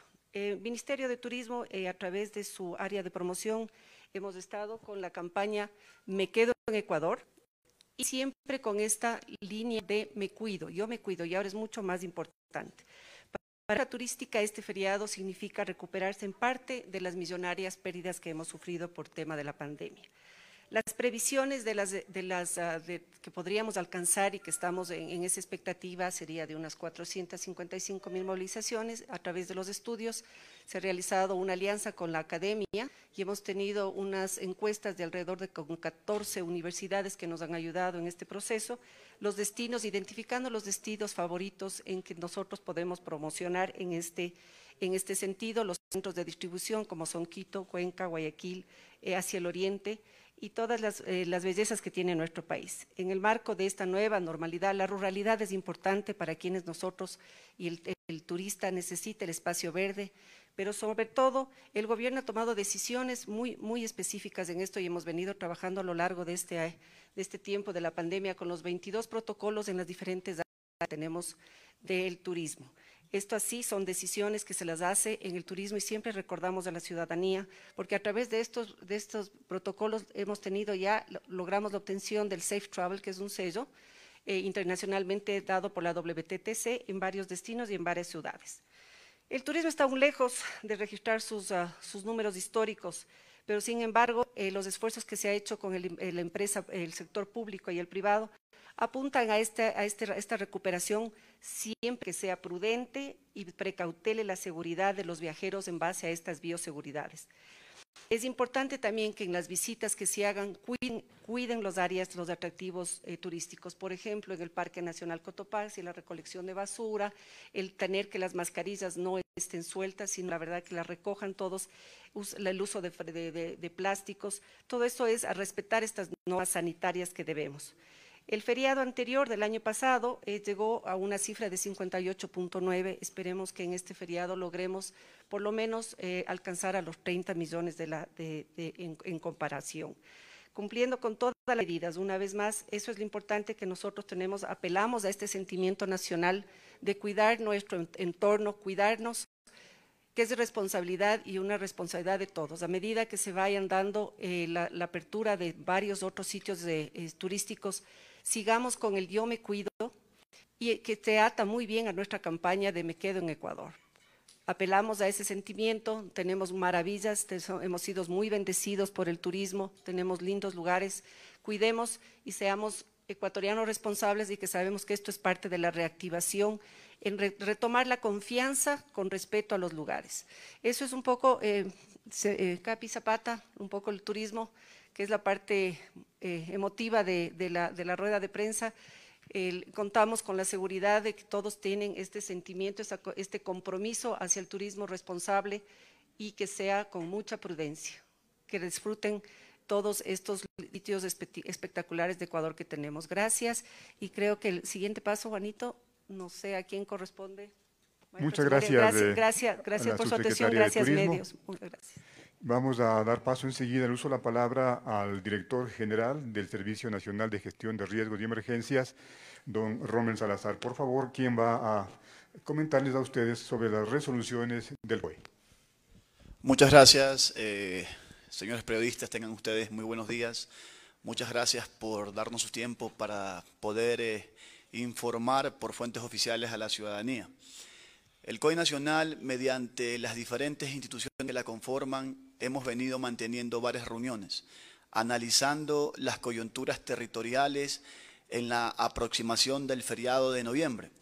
Y es por eso que después de hacer varios análisis, el Ministerio de Salud, el Ministerio de Gobierno, el Servicio Nacional de Gestión de Riesgos, el Ministerio de Transportes Públicas, el EQ911, el Servicio Nacional, hemos presentado un informe a la plenaria del COE Nacional a determinar que en la proximidad del feriado de noviembre resolvamos en la plenaria del jueves 22 de octubre, del jueves pasado, exhortar a los gobiernos autónomos descentralizados a abstenerse a abrir los cementerios o autorizar la apertura de los cementerios públicos y privados entre el 30 de octubre y el 3 de noviembre, con la única finalidad de evitar las aglomeraciones. Asimismo, hemos, hemos hecho un llamado eh, a la ciudadanía que efectivamente en este feriado recordemos a los, a los que ya no están desde casa. es un tema cultural, pero que se debe entender en estos momentos en la realidad coyuntural que está viviendo el país, que está viviendo la humanidad. Tenemos lecturas de diferentes experiencias que se están dando en la región, en países como Perú, como Colombia, lo que está pasando en Europa, en países como Francia, como España, como Italia. Y es por eso que hacemos un llamado a la ciudadanía que va a salir de, las diferentes ciudades y van a viajar a que continúen respetando con responsabilidad el protocolo de bioseguridad, usando mascarillas, el distanciamiento social, la higiene de manos y de superficies, para de esa manera poder bajar los niveles de riesgo de contagio y desacelerar el nivel de contagio. El COE nacional se activará el Sistema Nacional Descentralizado de Gestión de Riesgos y todas las instituciones que pertenecen a este sistema estarán activadas en este feriado para ir monitoreando no solamente el comportamiento ciudadano, sino también el comportamiento de la pandemia. Cada institución en el marco de sus competencias activarán su plan de contingencias para de esa manera poder salvaguardar la integridad y la vida de los ciudadanos, como factor principal, como factor preponderante. El siguiente factor es la reactivación económica con responsabilidad. La ciudadanía debe entender que la emergencia sanitaria no ha terminado, que el enemigo invisible que está al acecho de cada uno de los ciudadanos está fuera y que cada uno de nosotros nos podemos convertir en un puente transmisor de contagio.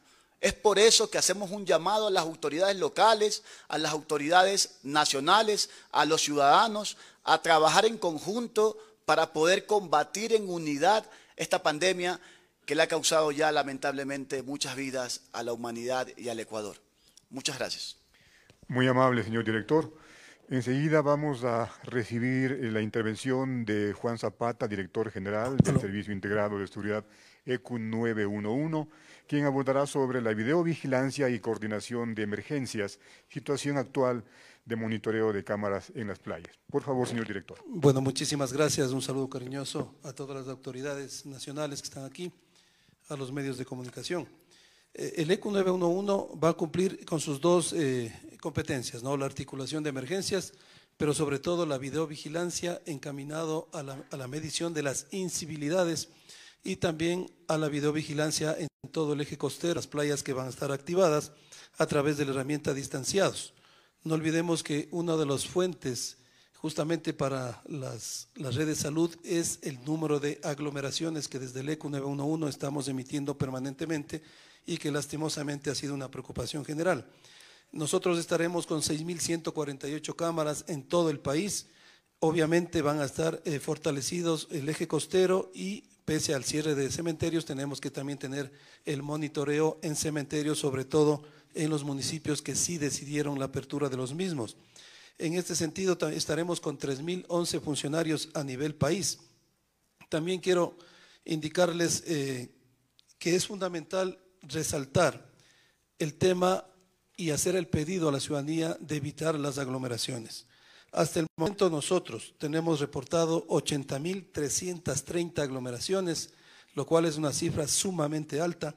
Quito 16.345 es del 21%, Guayaquil 10.818 el 13%, Cuenca 5.013, el 6%, Ambato 3.336, el 4%, Santo Domingo 2.818, el 4%, entre las principales. Por eso yo quiero reforzar el concepto que lo ha dicho el señor ministro de Riesgos, en el sentido de por qué el COE Nacional exhortó a los 221 municipios para el cierre de cementerios. En el histórico que tenemos nosotros en los registros del ECU 911, el, feriado de finados y de la independencia y, la celebración de Cuenca, este feriado se constituye exactamente en el más largo y en el más fuerte de la movilidad peatonal y vehicular en el país. El, el año anterior, en este mismo feriado, tuvimos un reporte y un registro de 1.800.000 viajes y todos obviamente tienen un eje que es la visita hacia los cementerios. Por eso creo que esta medida fue absolutamente necesaria, absolutamente técnica y en, la finalidad de precautelar, obviamente, la vida de los ecuatorianos. Por lo tanto, pedimos la comprensión necesaria, creo que era una medida que había que tomarse. En este sentido, también los mismos reportes que tenemos nosotros, existen cementerios, especialmente en las urbes como Quito, como Guayaquil, que reciben aforos en este día, obviamente el día de finados, entre 60 mil y 200 mil personas. Imagínense el alto potencial de riesgo que teníamos nosotros y en algunos de ellos, inclusive por las costumbres y tradiciones, ah, se alimentan en los mismos cementerios. Por lo tanto, las medidas de bioseguridad pasan a segundo plano. Esta ha sido una decisión muy responsable del COE Nacional y qué bueno que la gran mayoría de municipios la están acatando y esperemos que no tengamos mayores inconvenientes. No podemos también, había algunas inquietudes, dejar efecto un feriado, porque ustedes eh, saben que esto está sobre la base de una ley, que es la ley de feriados. Lo que sí se podían hacer, lo que el COE Nacional responsablemente y muchos municipios han tomado son medidas específicas. ¿no? Y también recordarles y pedirles que por favor en esta fecha tan importante para los ecuatorianos los recordemos desde casa a nuestros familiares que se nos adelantaron y cuidemos a aquellos familiares que siguen con nosotros. Muchísimas gracias. Gracias, señor director. Demos la palabra enseguida al director general de la Agencia Nacional de Tránsito, eh, don Juan Pasos, por favor.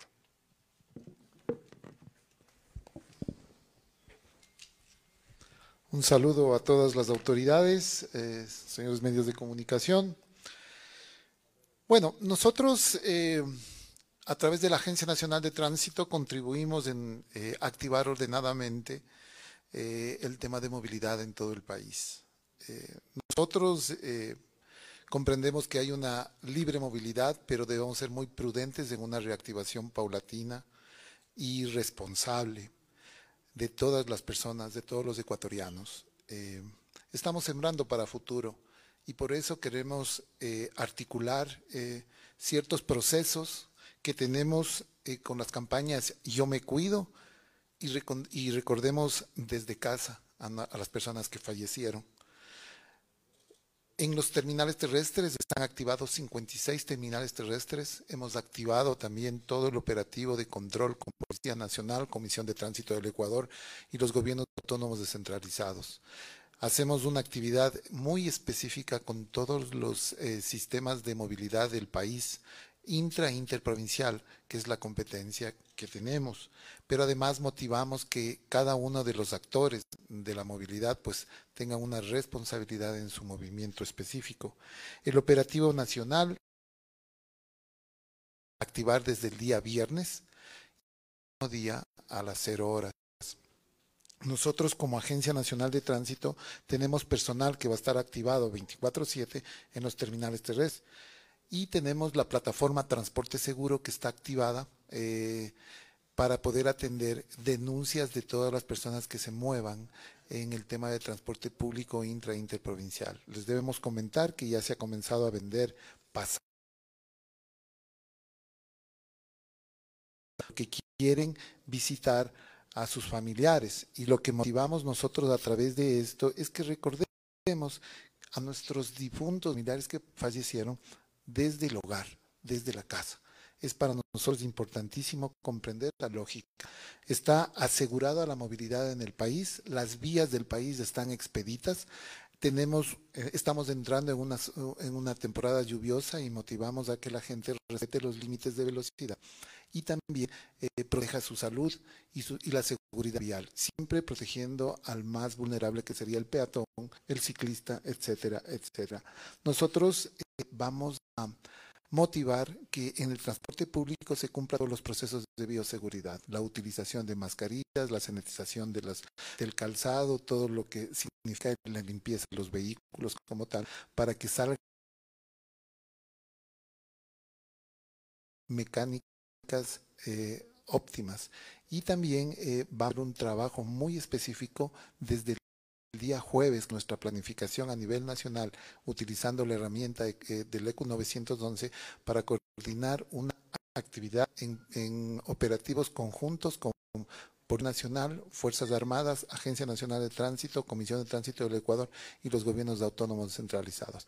Y con esto nosotros vamos a asegurar que toda la gente que salga de los hogares regrese con salud, con seguridad. Tenemos activado también a través de Agencia Nacional de Tránsito y las operadoras de transporte un proyecto piloto que se llama telemedicina. Cuando usted compre un boleto, le van a preguntar sus datos y sus datos se ponen en un sistema y hacemos un seguimiento de 5, de 10 y de 15 días para ver si es que ha habido algún en el tema de transporte público. Aseguramos nosotros ¿sí? el hecho de que hacemos seguimiento de, eh, de, esta información, contabilidad, para ver cómo eh, se mueve la gente. Y también nos estamos aprestando ya para los otros feriados que nos vienen en los próximos meses. Muchas gracias a todos. Gracias al señor director, quien nos ha comentado sobre el control en carretera, el estado de las vías y tareas en los terminales terrestres. Vamos a recibir enseguida al general Fausto Salinas, él es el director general de operaciones de la Policía Nacional y nos va a hablar sobre los operativos desplegados para el control. Por favor. Buenos días. Para la Policía Nacional este feriado es muy importante. Va a poner todas sus capacidades operativas de talento humano para equilibrar un feriado, un feriado en el cual tenemos que salir a, visitar varios lugares del Ecuador o nuestras parroquias, pero vamos a contrastarlo con la emergencia sanitaria que todavía la estamos viviendo. Para ello, la Policía Nacional ejecutará operativos en cuatro ejes. El primer eje nacional. Para ello, la policía ha adelantado los francos retrasado para que el 100% de la capacidad esté al servicio de este feriado y tener éxitos similares a los que sucedió en el feriado del 9 de octubre. En el eje de orden público esperamos tener pocas aglomeraciones, tanto por eventos eh, políticos o, reuniones de personas, que esperamos se reduzcan al mínimo. En el eje de la emergencia sanitaria se va a seguir colaborando con todas las instituciones para evitar aglomeraciones y sobre todo el consumo de licor en el espacio público, que es un tema crítico en cada feriado el feriado pasado tuvimos una excelente respuesta de la ciudadanía. Esperamos tener el mismo nivel de disciplina y responsabilidad para este feriado. Y finalmente, el eje de las competencias de tránsito, donde también la Policía Nacional cubrirá para dar seguridad a, las personas que viajan, como el control en esos sitios. Nosotros eh, en este tema vamos a enfocar eh, los canales aéreos, terrestres, centros turísticos, playas y balnearios, colaborar activamente, sobre todo con información de las autoridades y del ECU 911 para, en caso de que sea necesario, poder operar con diferentes instituciones y dar la respuesta para suspender un espacio que se encuentre en riesgo. Vamos a establecer operativos especiales en centros comerciales, ciclorutas y paseos.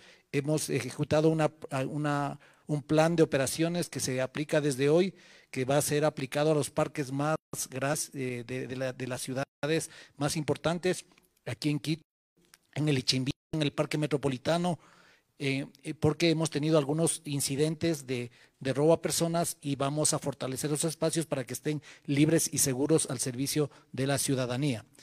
Igualmente, vamos a activar nuestros servicios institucionales,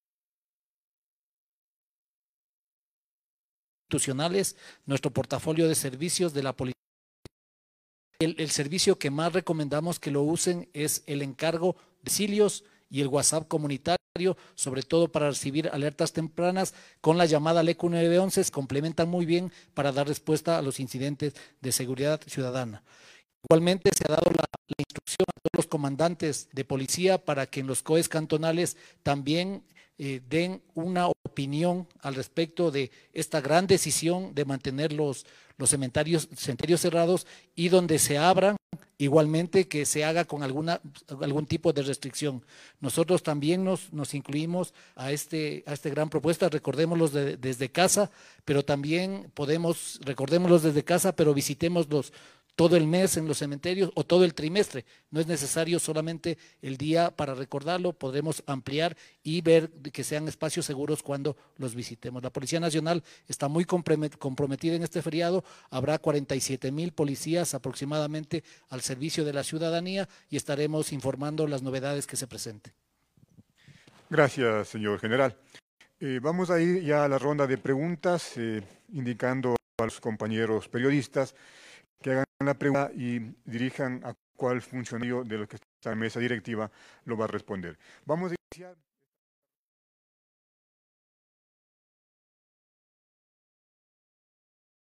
...22 horas con 03 minutos... ...es momento de una nueva pausa publicitaria... ...regresamos enseguida... ...los dejamos con nuestros gentiles auspiciantes.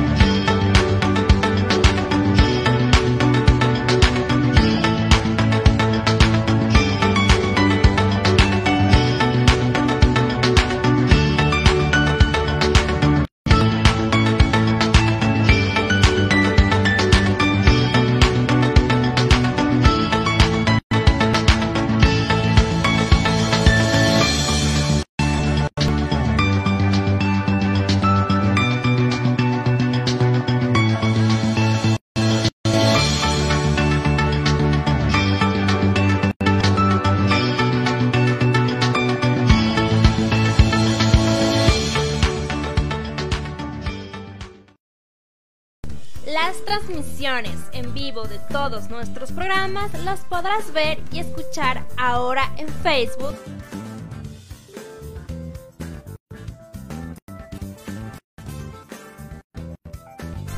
YouTube.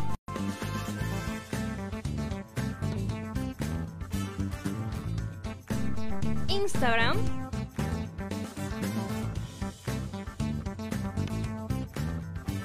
Twitter.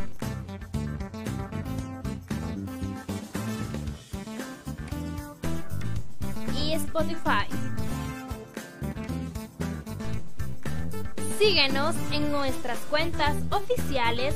Nos encuentras como Centro TV Ecuador o arroba Centro TV Ecuador.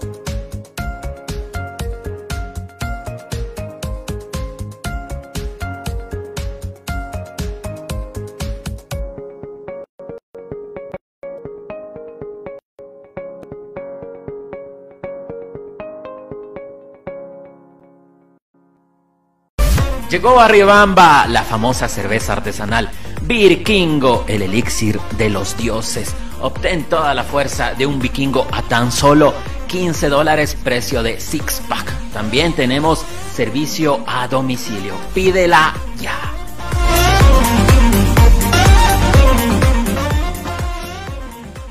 Conoce la información de actualidad, noticias, entrevistas con los líderes de opinión de Ecuador y el mundo en visión informativa de lunes a las 19 horas con 45 por Centro TV Ecuador.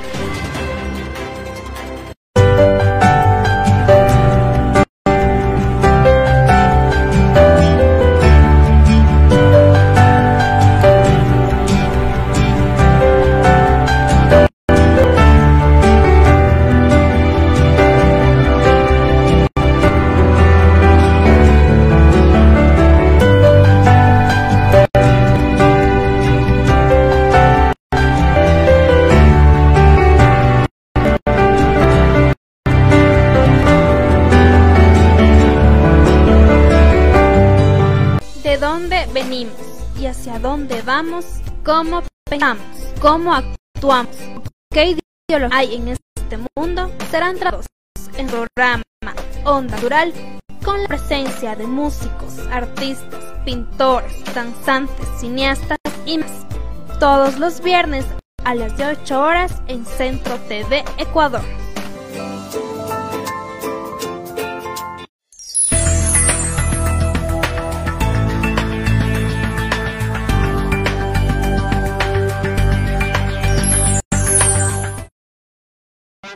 22 horas con 08 minutos. Luego de nuestra pausa publicitaria regresamos con una noticia alentadora, una noticia positiva, una noticia optimista. La, eh, gran noticia de la noche, bueno, para las personas que siempre nos caracterizamos por ver el, lado eh, positivo, el lado bueno, entre comillas, eh, de la vida. El conocido a nivel no solo nacional, sino a nivel mundial Baltasar Ushka, el famoso hielero, el último hielero del Chimborazo, hoy, 27 de octubre, finalizó sus estudios primarios. Más detalles en la siguiente nota.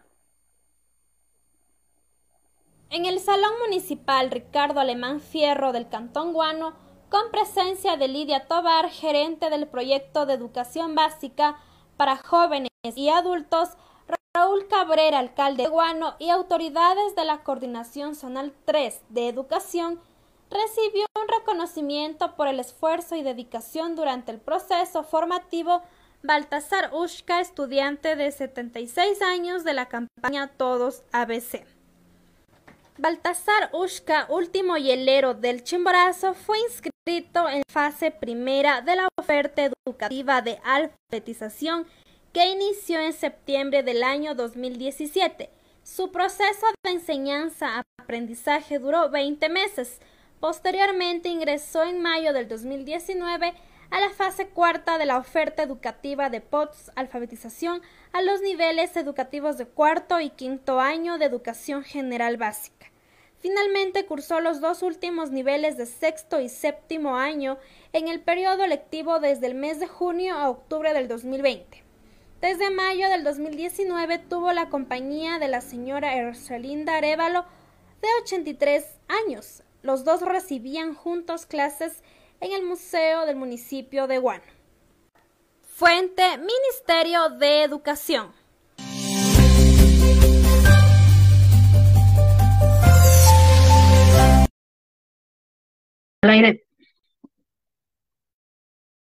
Noticia importante en la noche. Se firman acuerdos que fomentan las políticas públicas eh, de producción en la región amazónica. Veamos de qué se trata.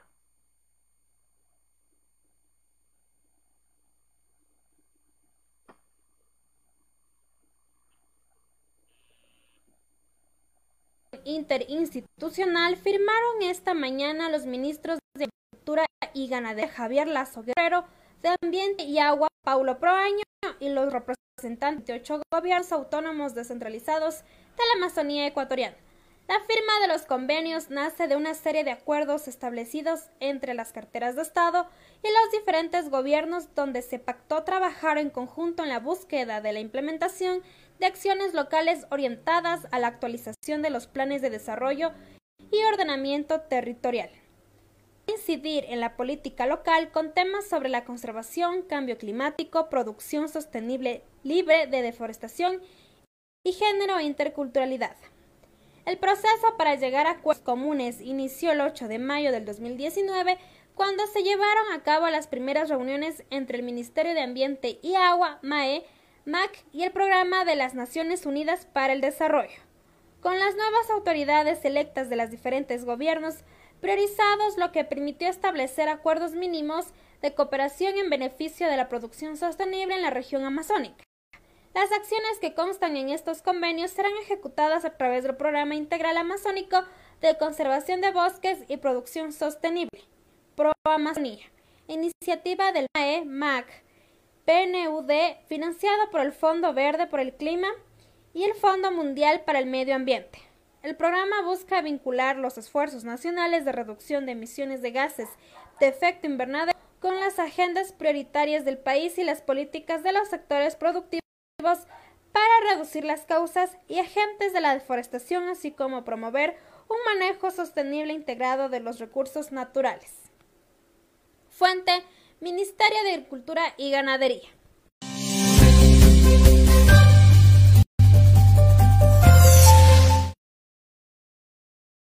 Minutos eh, nos vamos a la medicina ancestral un sector importante, o más bien dicho, unos sabios importantes dentro de la medicina ancestral son precisamente las parteras. Mm, mm, eh, son las encargadas de recibir a los neonatos que por cuestiones de idiosincrasia, por cuestiones inclusive económicas, eh, no, no se realiza el parto normal dentro de una institución de salud. Pero ahora la noticia que viene a revolucionar el sistema es que precisamente eh, los organismos de salud ya ah, incluyen dentro de las instituciones a las mencionadas eh, sabias ancestrales. El Ministerio de Salud Pública, de acuerdo a la normativa que articula y reconoce la importancia de las parteras, en el modelo de atención integral de salud apunta a trabajar de manera coordinada con una de las especialidades de la medicina ancestral como son las parteras. Durante el 2020, la Coordinación Zonal 3 de Salud ha certificado 400 parteras de las provincias de Chimborazo, Tungurahua, Cotopaxi y Ptaza a partir de un reconocimiento mutuo del valor y el sustento que tiene tanto la medicina oficial como la ancestral. Durante los meses de septiembre y octubre se han entregado 319 kits de partes como guantes, bisturí, funda para placenta, hilo para cordón umbilical, toallas, jabón.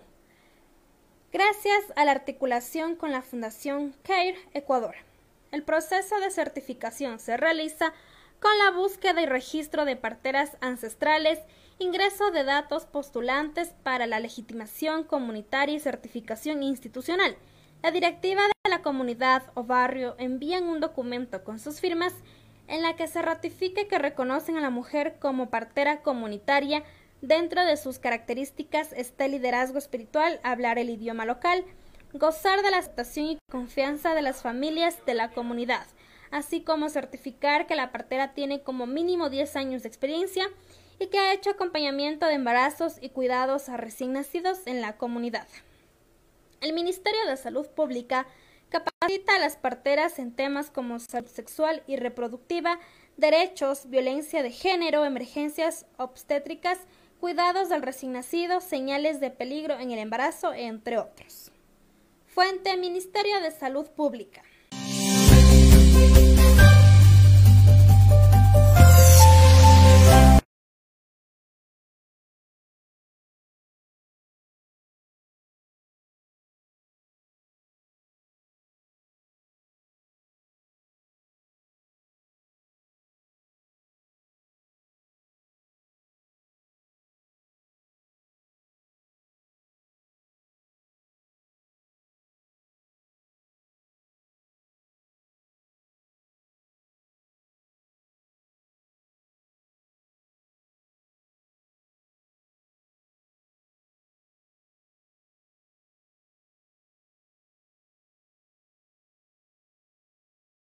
16 minutos. El productor siempre nos encuentra infragante con los juguetes aquí en escenografía.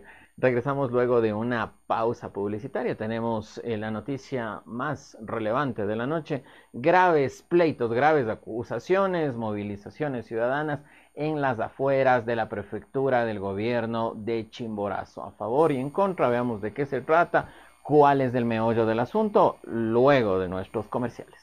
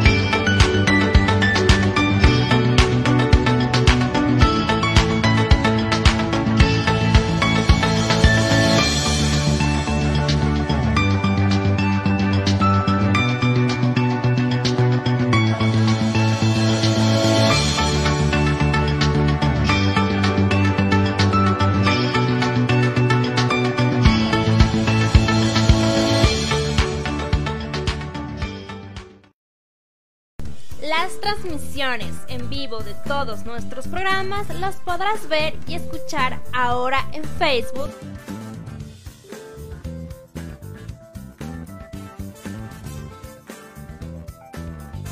YouTube.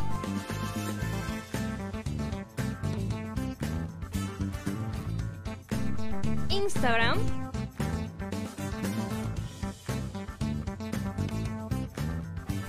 Twitter.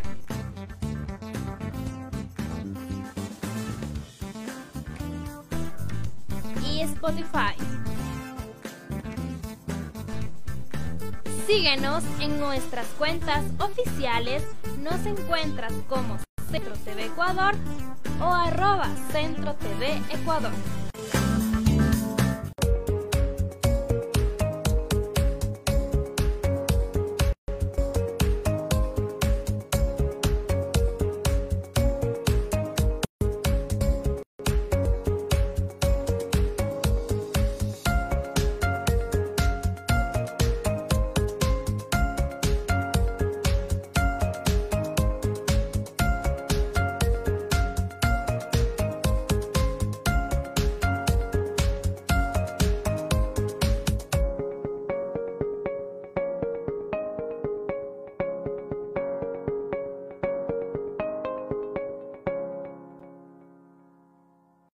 Llegó a Riobamba la famosa cerveza artesanal, Bir, el elixir de los dioses. Obtén toda la fuerza de un vikingo a tan solo 15 dólares precio de six pack. También tenemos servicio a domicilio. la ya.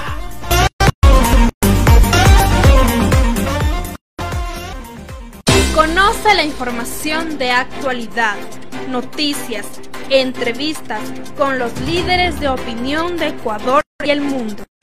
En visión forma de lunes a viernes a las 19 horas son 45 por Centro TV Ecuador.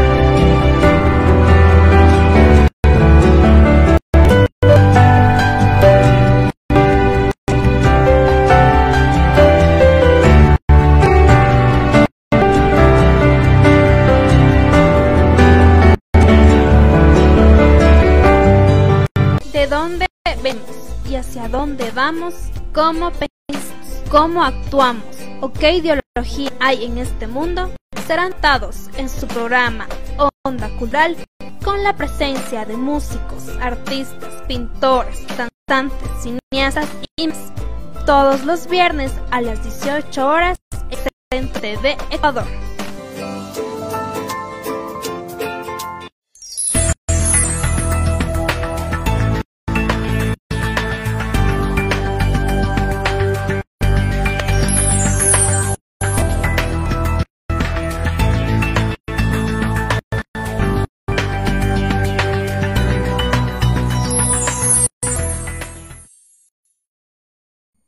22 horas con 22 minutos. Cerramos con la siguiente nota. Habíamos eh, manifestado antes del corte comercial que se suscitaron graves eh, problemas, graves inconvenientes en los exteriores del gobierno provincial de Chimborazo. También tenemos versión del síndico del, del mencionado ente estatal. Los motivos, de qué se trata, dimes, diretes, a favor, en contra, más señales, más detalles en la siguiente nota informativa. Yo quiero dar a conocer a ustedes que en el año 2011 se publica y se sanciona la ordenanza por la cual regula los procedimientos para la delegación de competencias a otros niveles de gobierno en el año 2011. Una vez que se procedió a revisar dicha ordenanza y que la misma está en concordancia con lo que dispone el artículo 273, 263 de la Constitución de la República del Ecuador y 41 del Código Orgánico de Organización Territorial, Autonomía y Descentralización, efectivamente este gobierno provincial ha dado paso a que se proceda con ese procedimiento de delegación de competencias a otros niveles de gobierno. Sin embargo, ciertos representantes de gobiernos autónomos descentralizados, al no entender y comprender el alcance de esta ordenanza, han solicitado la delegación de competencias de forma general, sin que se determine conforme a la ordenanza el presupuesto correspondiente para la obra a ejecutarse y la debida certificación presupuestaria, pues el artículo 6 de dicha ordenanza es categórica y determina que para la suscripción de dichos convenios se deberá establecer el monto a invertirse con el respaldo de la partida presupuestaria correspondiente. En ese escenario, se les ha dado a conocer a los gobiernos autónomos descentralizados de esta ordenanza y ya efectivamente eh, los gobiernos autónomos descentralizados que ustedes conocieron estaban de, hasta cierto punto determinando de que no se les quiere dar paso a una delegación de competencias, han entendido esta ordenanza y han comenzado a presentar ya las peticiones correspondientes. Adicionalmente aquello, esta ordenanza también establece que la fiscalización estará a cargo del gobierno provincial porque de acuerdo a la ordenanza son competencias exclusivas del gobierno autónomo descentralizado provincial, lo que ustedes también ya conocen que es vialidad rural, fomento productivo y riego. Y en ese escenario tengo que dar a conocer también a la ciudad de Riobamba y a la provincia de Chimborazo que se ha procedido ya a la suscripción de varios convenios con varios gobiernos autónomos descentralizados. Por ejemplo, con el gobierno autónomo descentralizado del Cantón Guano, el del Cantón Guamote, el del Cantón Alausí, gobiernos parroquiales como el de Cubijíes, el de Comput, el de Llagos, el de Pumayacta.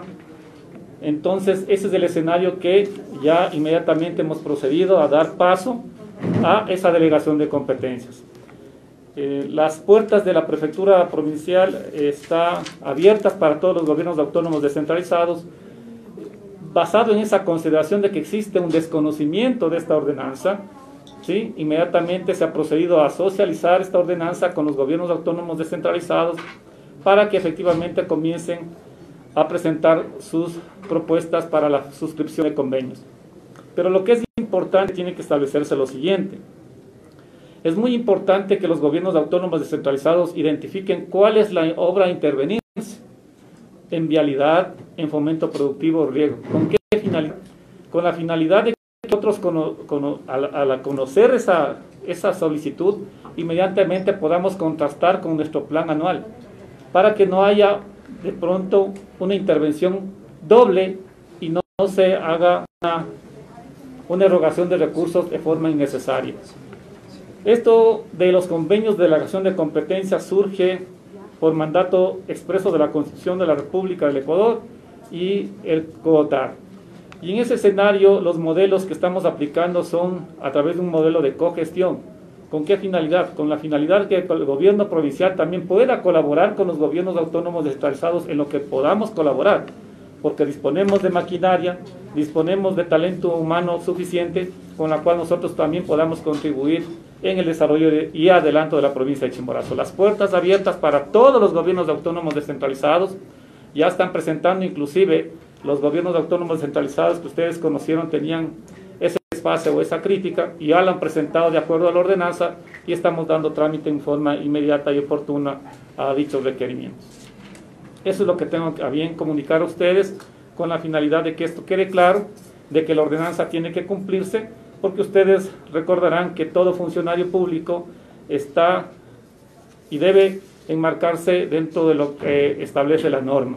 Y si la norma dice que existe una ordenanza que fue aprobada por el Consejo en pleno, esa ordenanza tiene que ser cumplida porque ustedes conocerán que si nosotros damos incumplimiento a esa ordenanza, la Contraloría General del Estado como ente de control y ente auditor en algún momento vendrá y determinará que no se dio cumplimiento. En la anterior administración se realizaban delegaciones de competencias de forma general, sin dar cumplimiento a una ordenanza que estaba aprobada desde el año 2011. Bueno, este es el escenario que hay que corregir, el escenario es muy claro, hay una ordenanza que hay que cumplir y ustedes conocen que el incumplimiento de disposiciones legales previamente establecidas ocasionan responsabilidades desde el ámbito administrativo, civil o penal. Eso es todo, señores medios de comunicación. 28 minutos, llega el momento de decir adiós. Hemos culminado dos horas de transmisión ininterrumpida, por supuesto, un streaming simultáneo en varias plataformas digitales, Facebook Live, como ya es tradicional, incluimos recientemente en nuestra página web www.centrotvs.blogspot.com. También nos encuentran en YouTube, Instagram y por supuesto Twitter con el hashtag de la noche, Centro TV, Ecuador, hashtag visión informativa. También quiero recordarles que mañana nos encuentran eh, o nos encontramos con los presentadores y obviamente los miles de seguidores de esta casa televisiva a partir de las 20 horas en punto. Con muchísimos invitados, me parece que mañana tenemos agendados dos o tres invitados y por supuesto también el noticiero estelar de todos los días. Así que la invitación realizada, yo me despido con la frase de siempre. Gracias totales. Muy buenas noches. Los criterios son de exclusiva responsabilidad de quienes los emiten. Las opiniones vertidas en este espacio no corresponden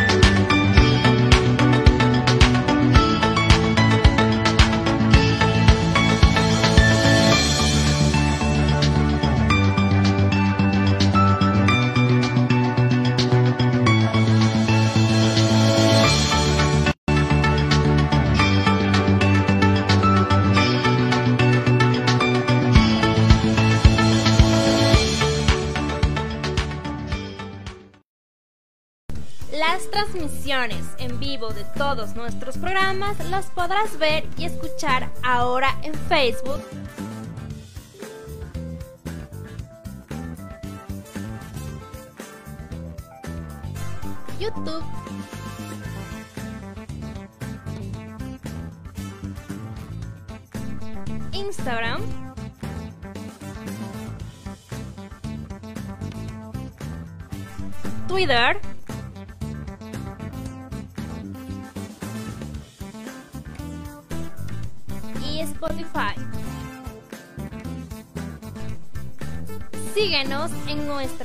Cuentas oficiales. Nos encuentras como Centro TV Ecuador o arroba Centro TV Ecuador.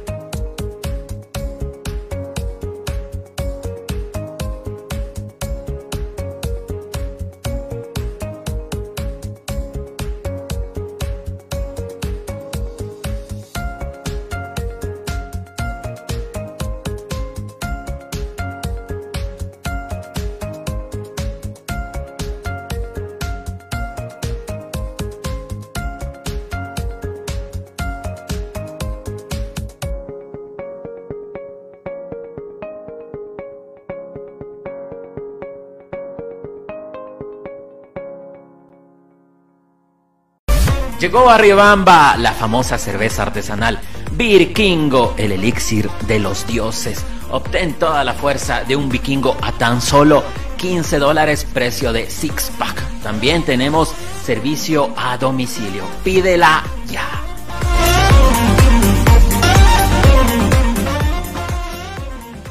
Conoce la información de actualidad, noticias, Entrevistas con los líderes de opinión de Ecuador y el mundo. En visión informativa. De lunes a viernes a las 19 horas con 45 por Centro TV Ecuador.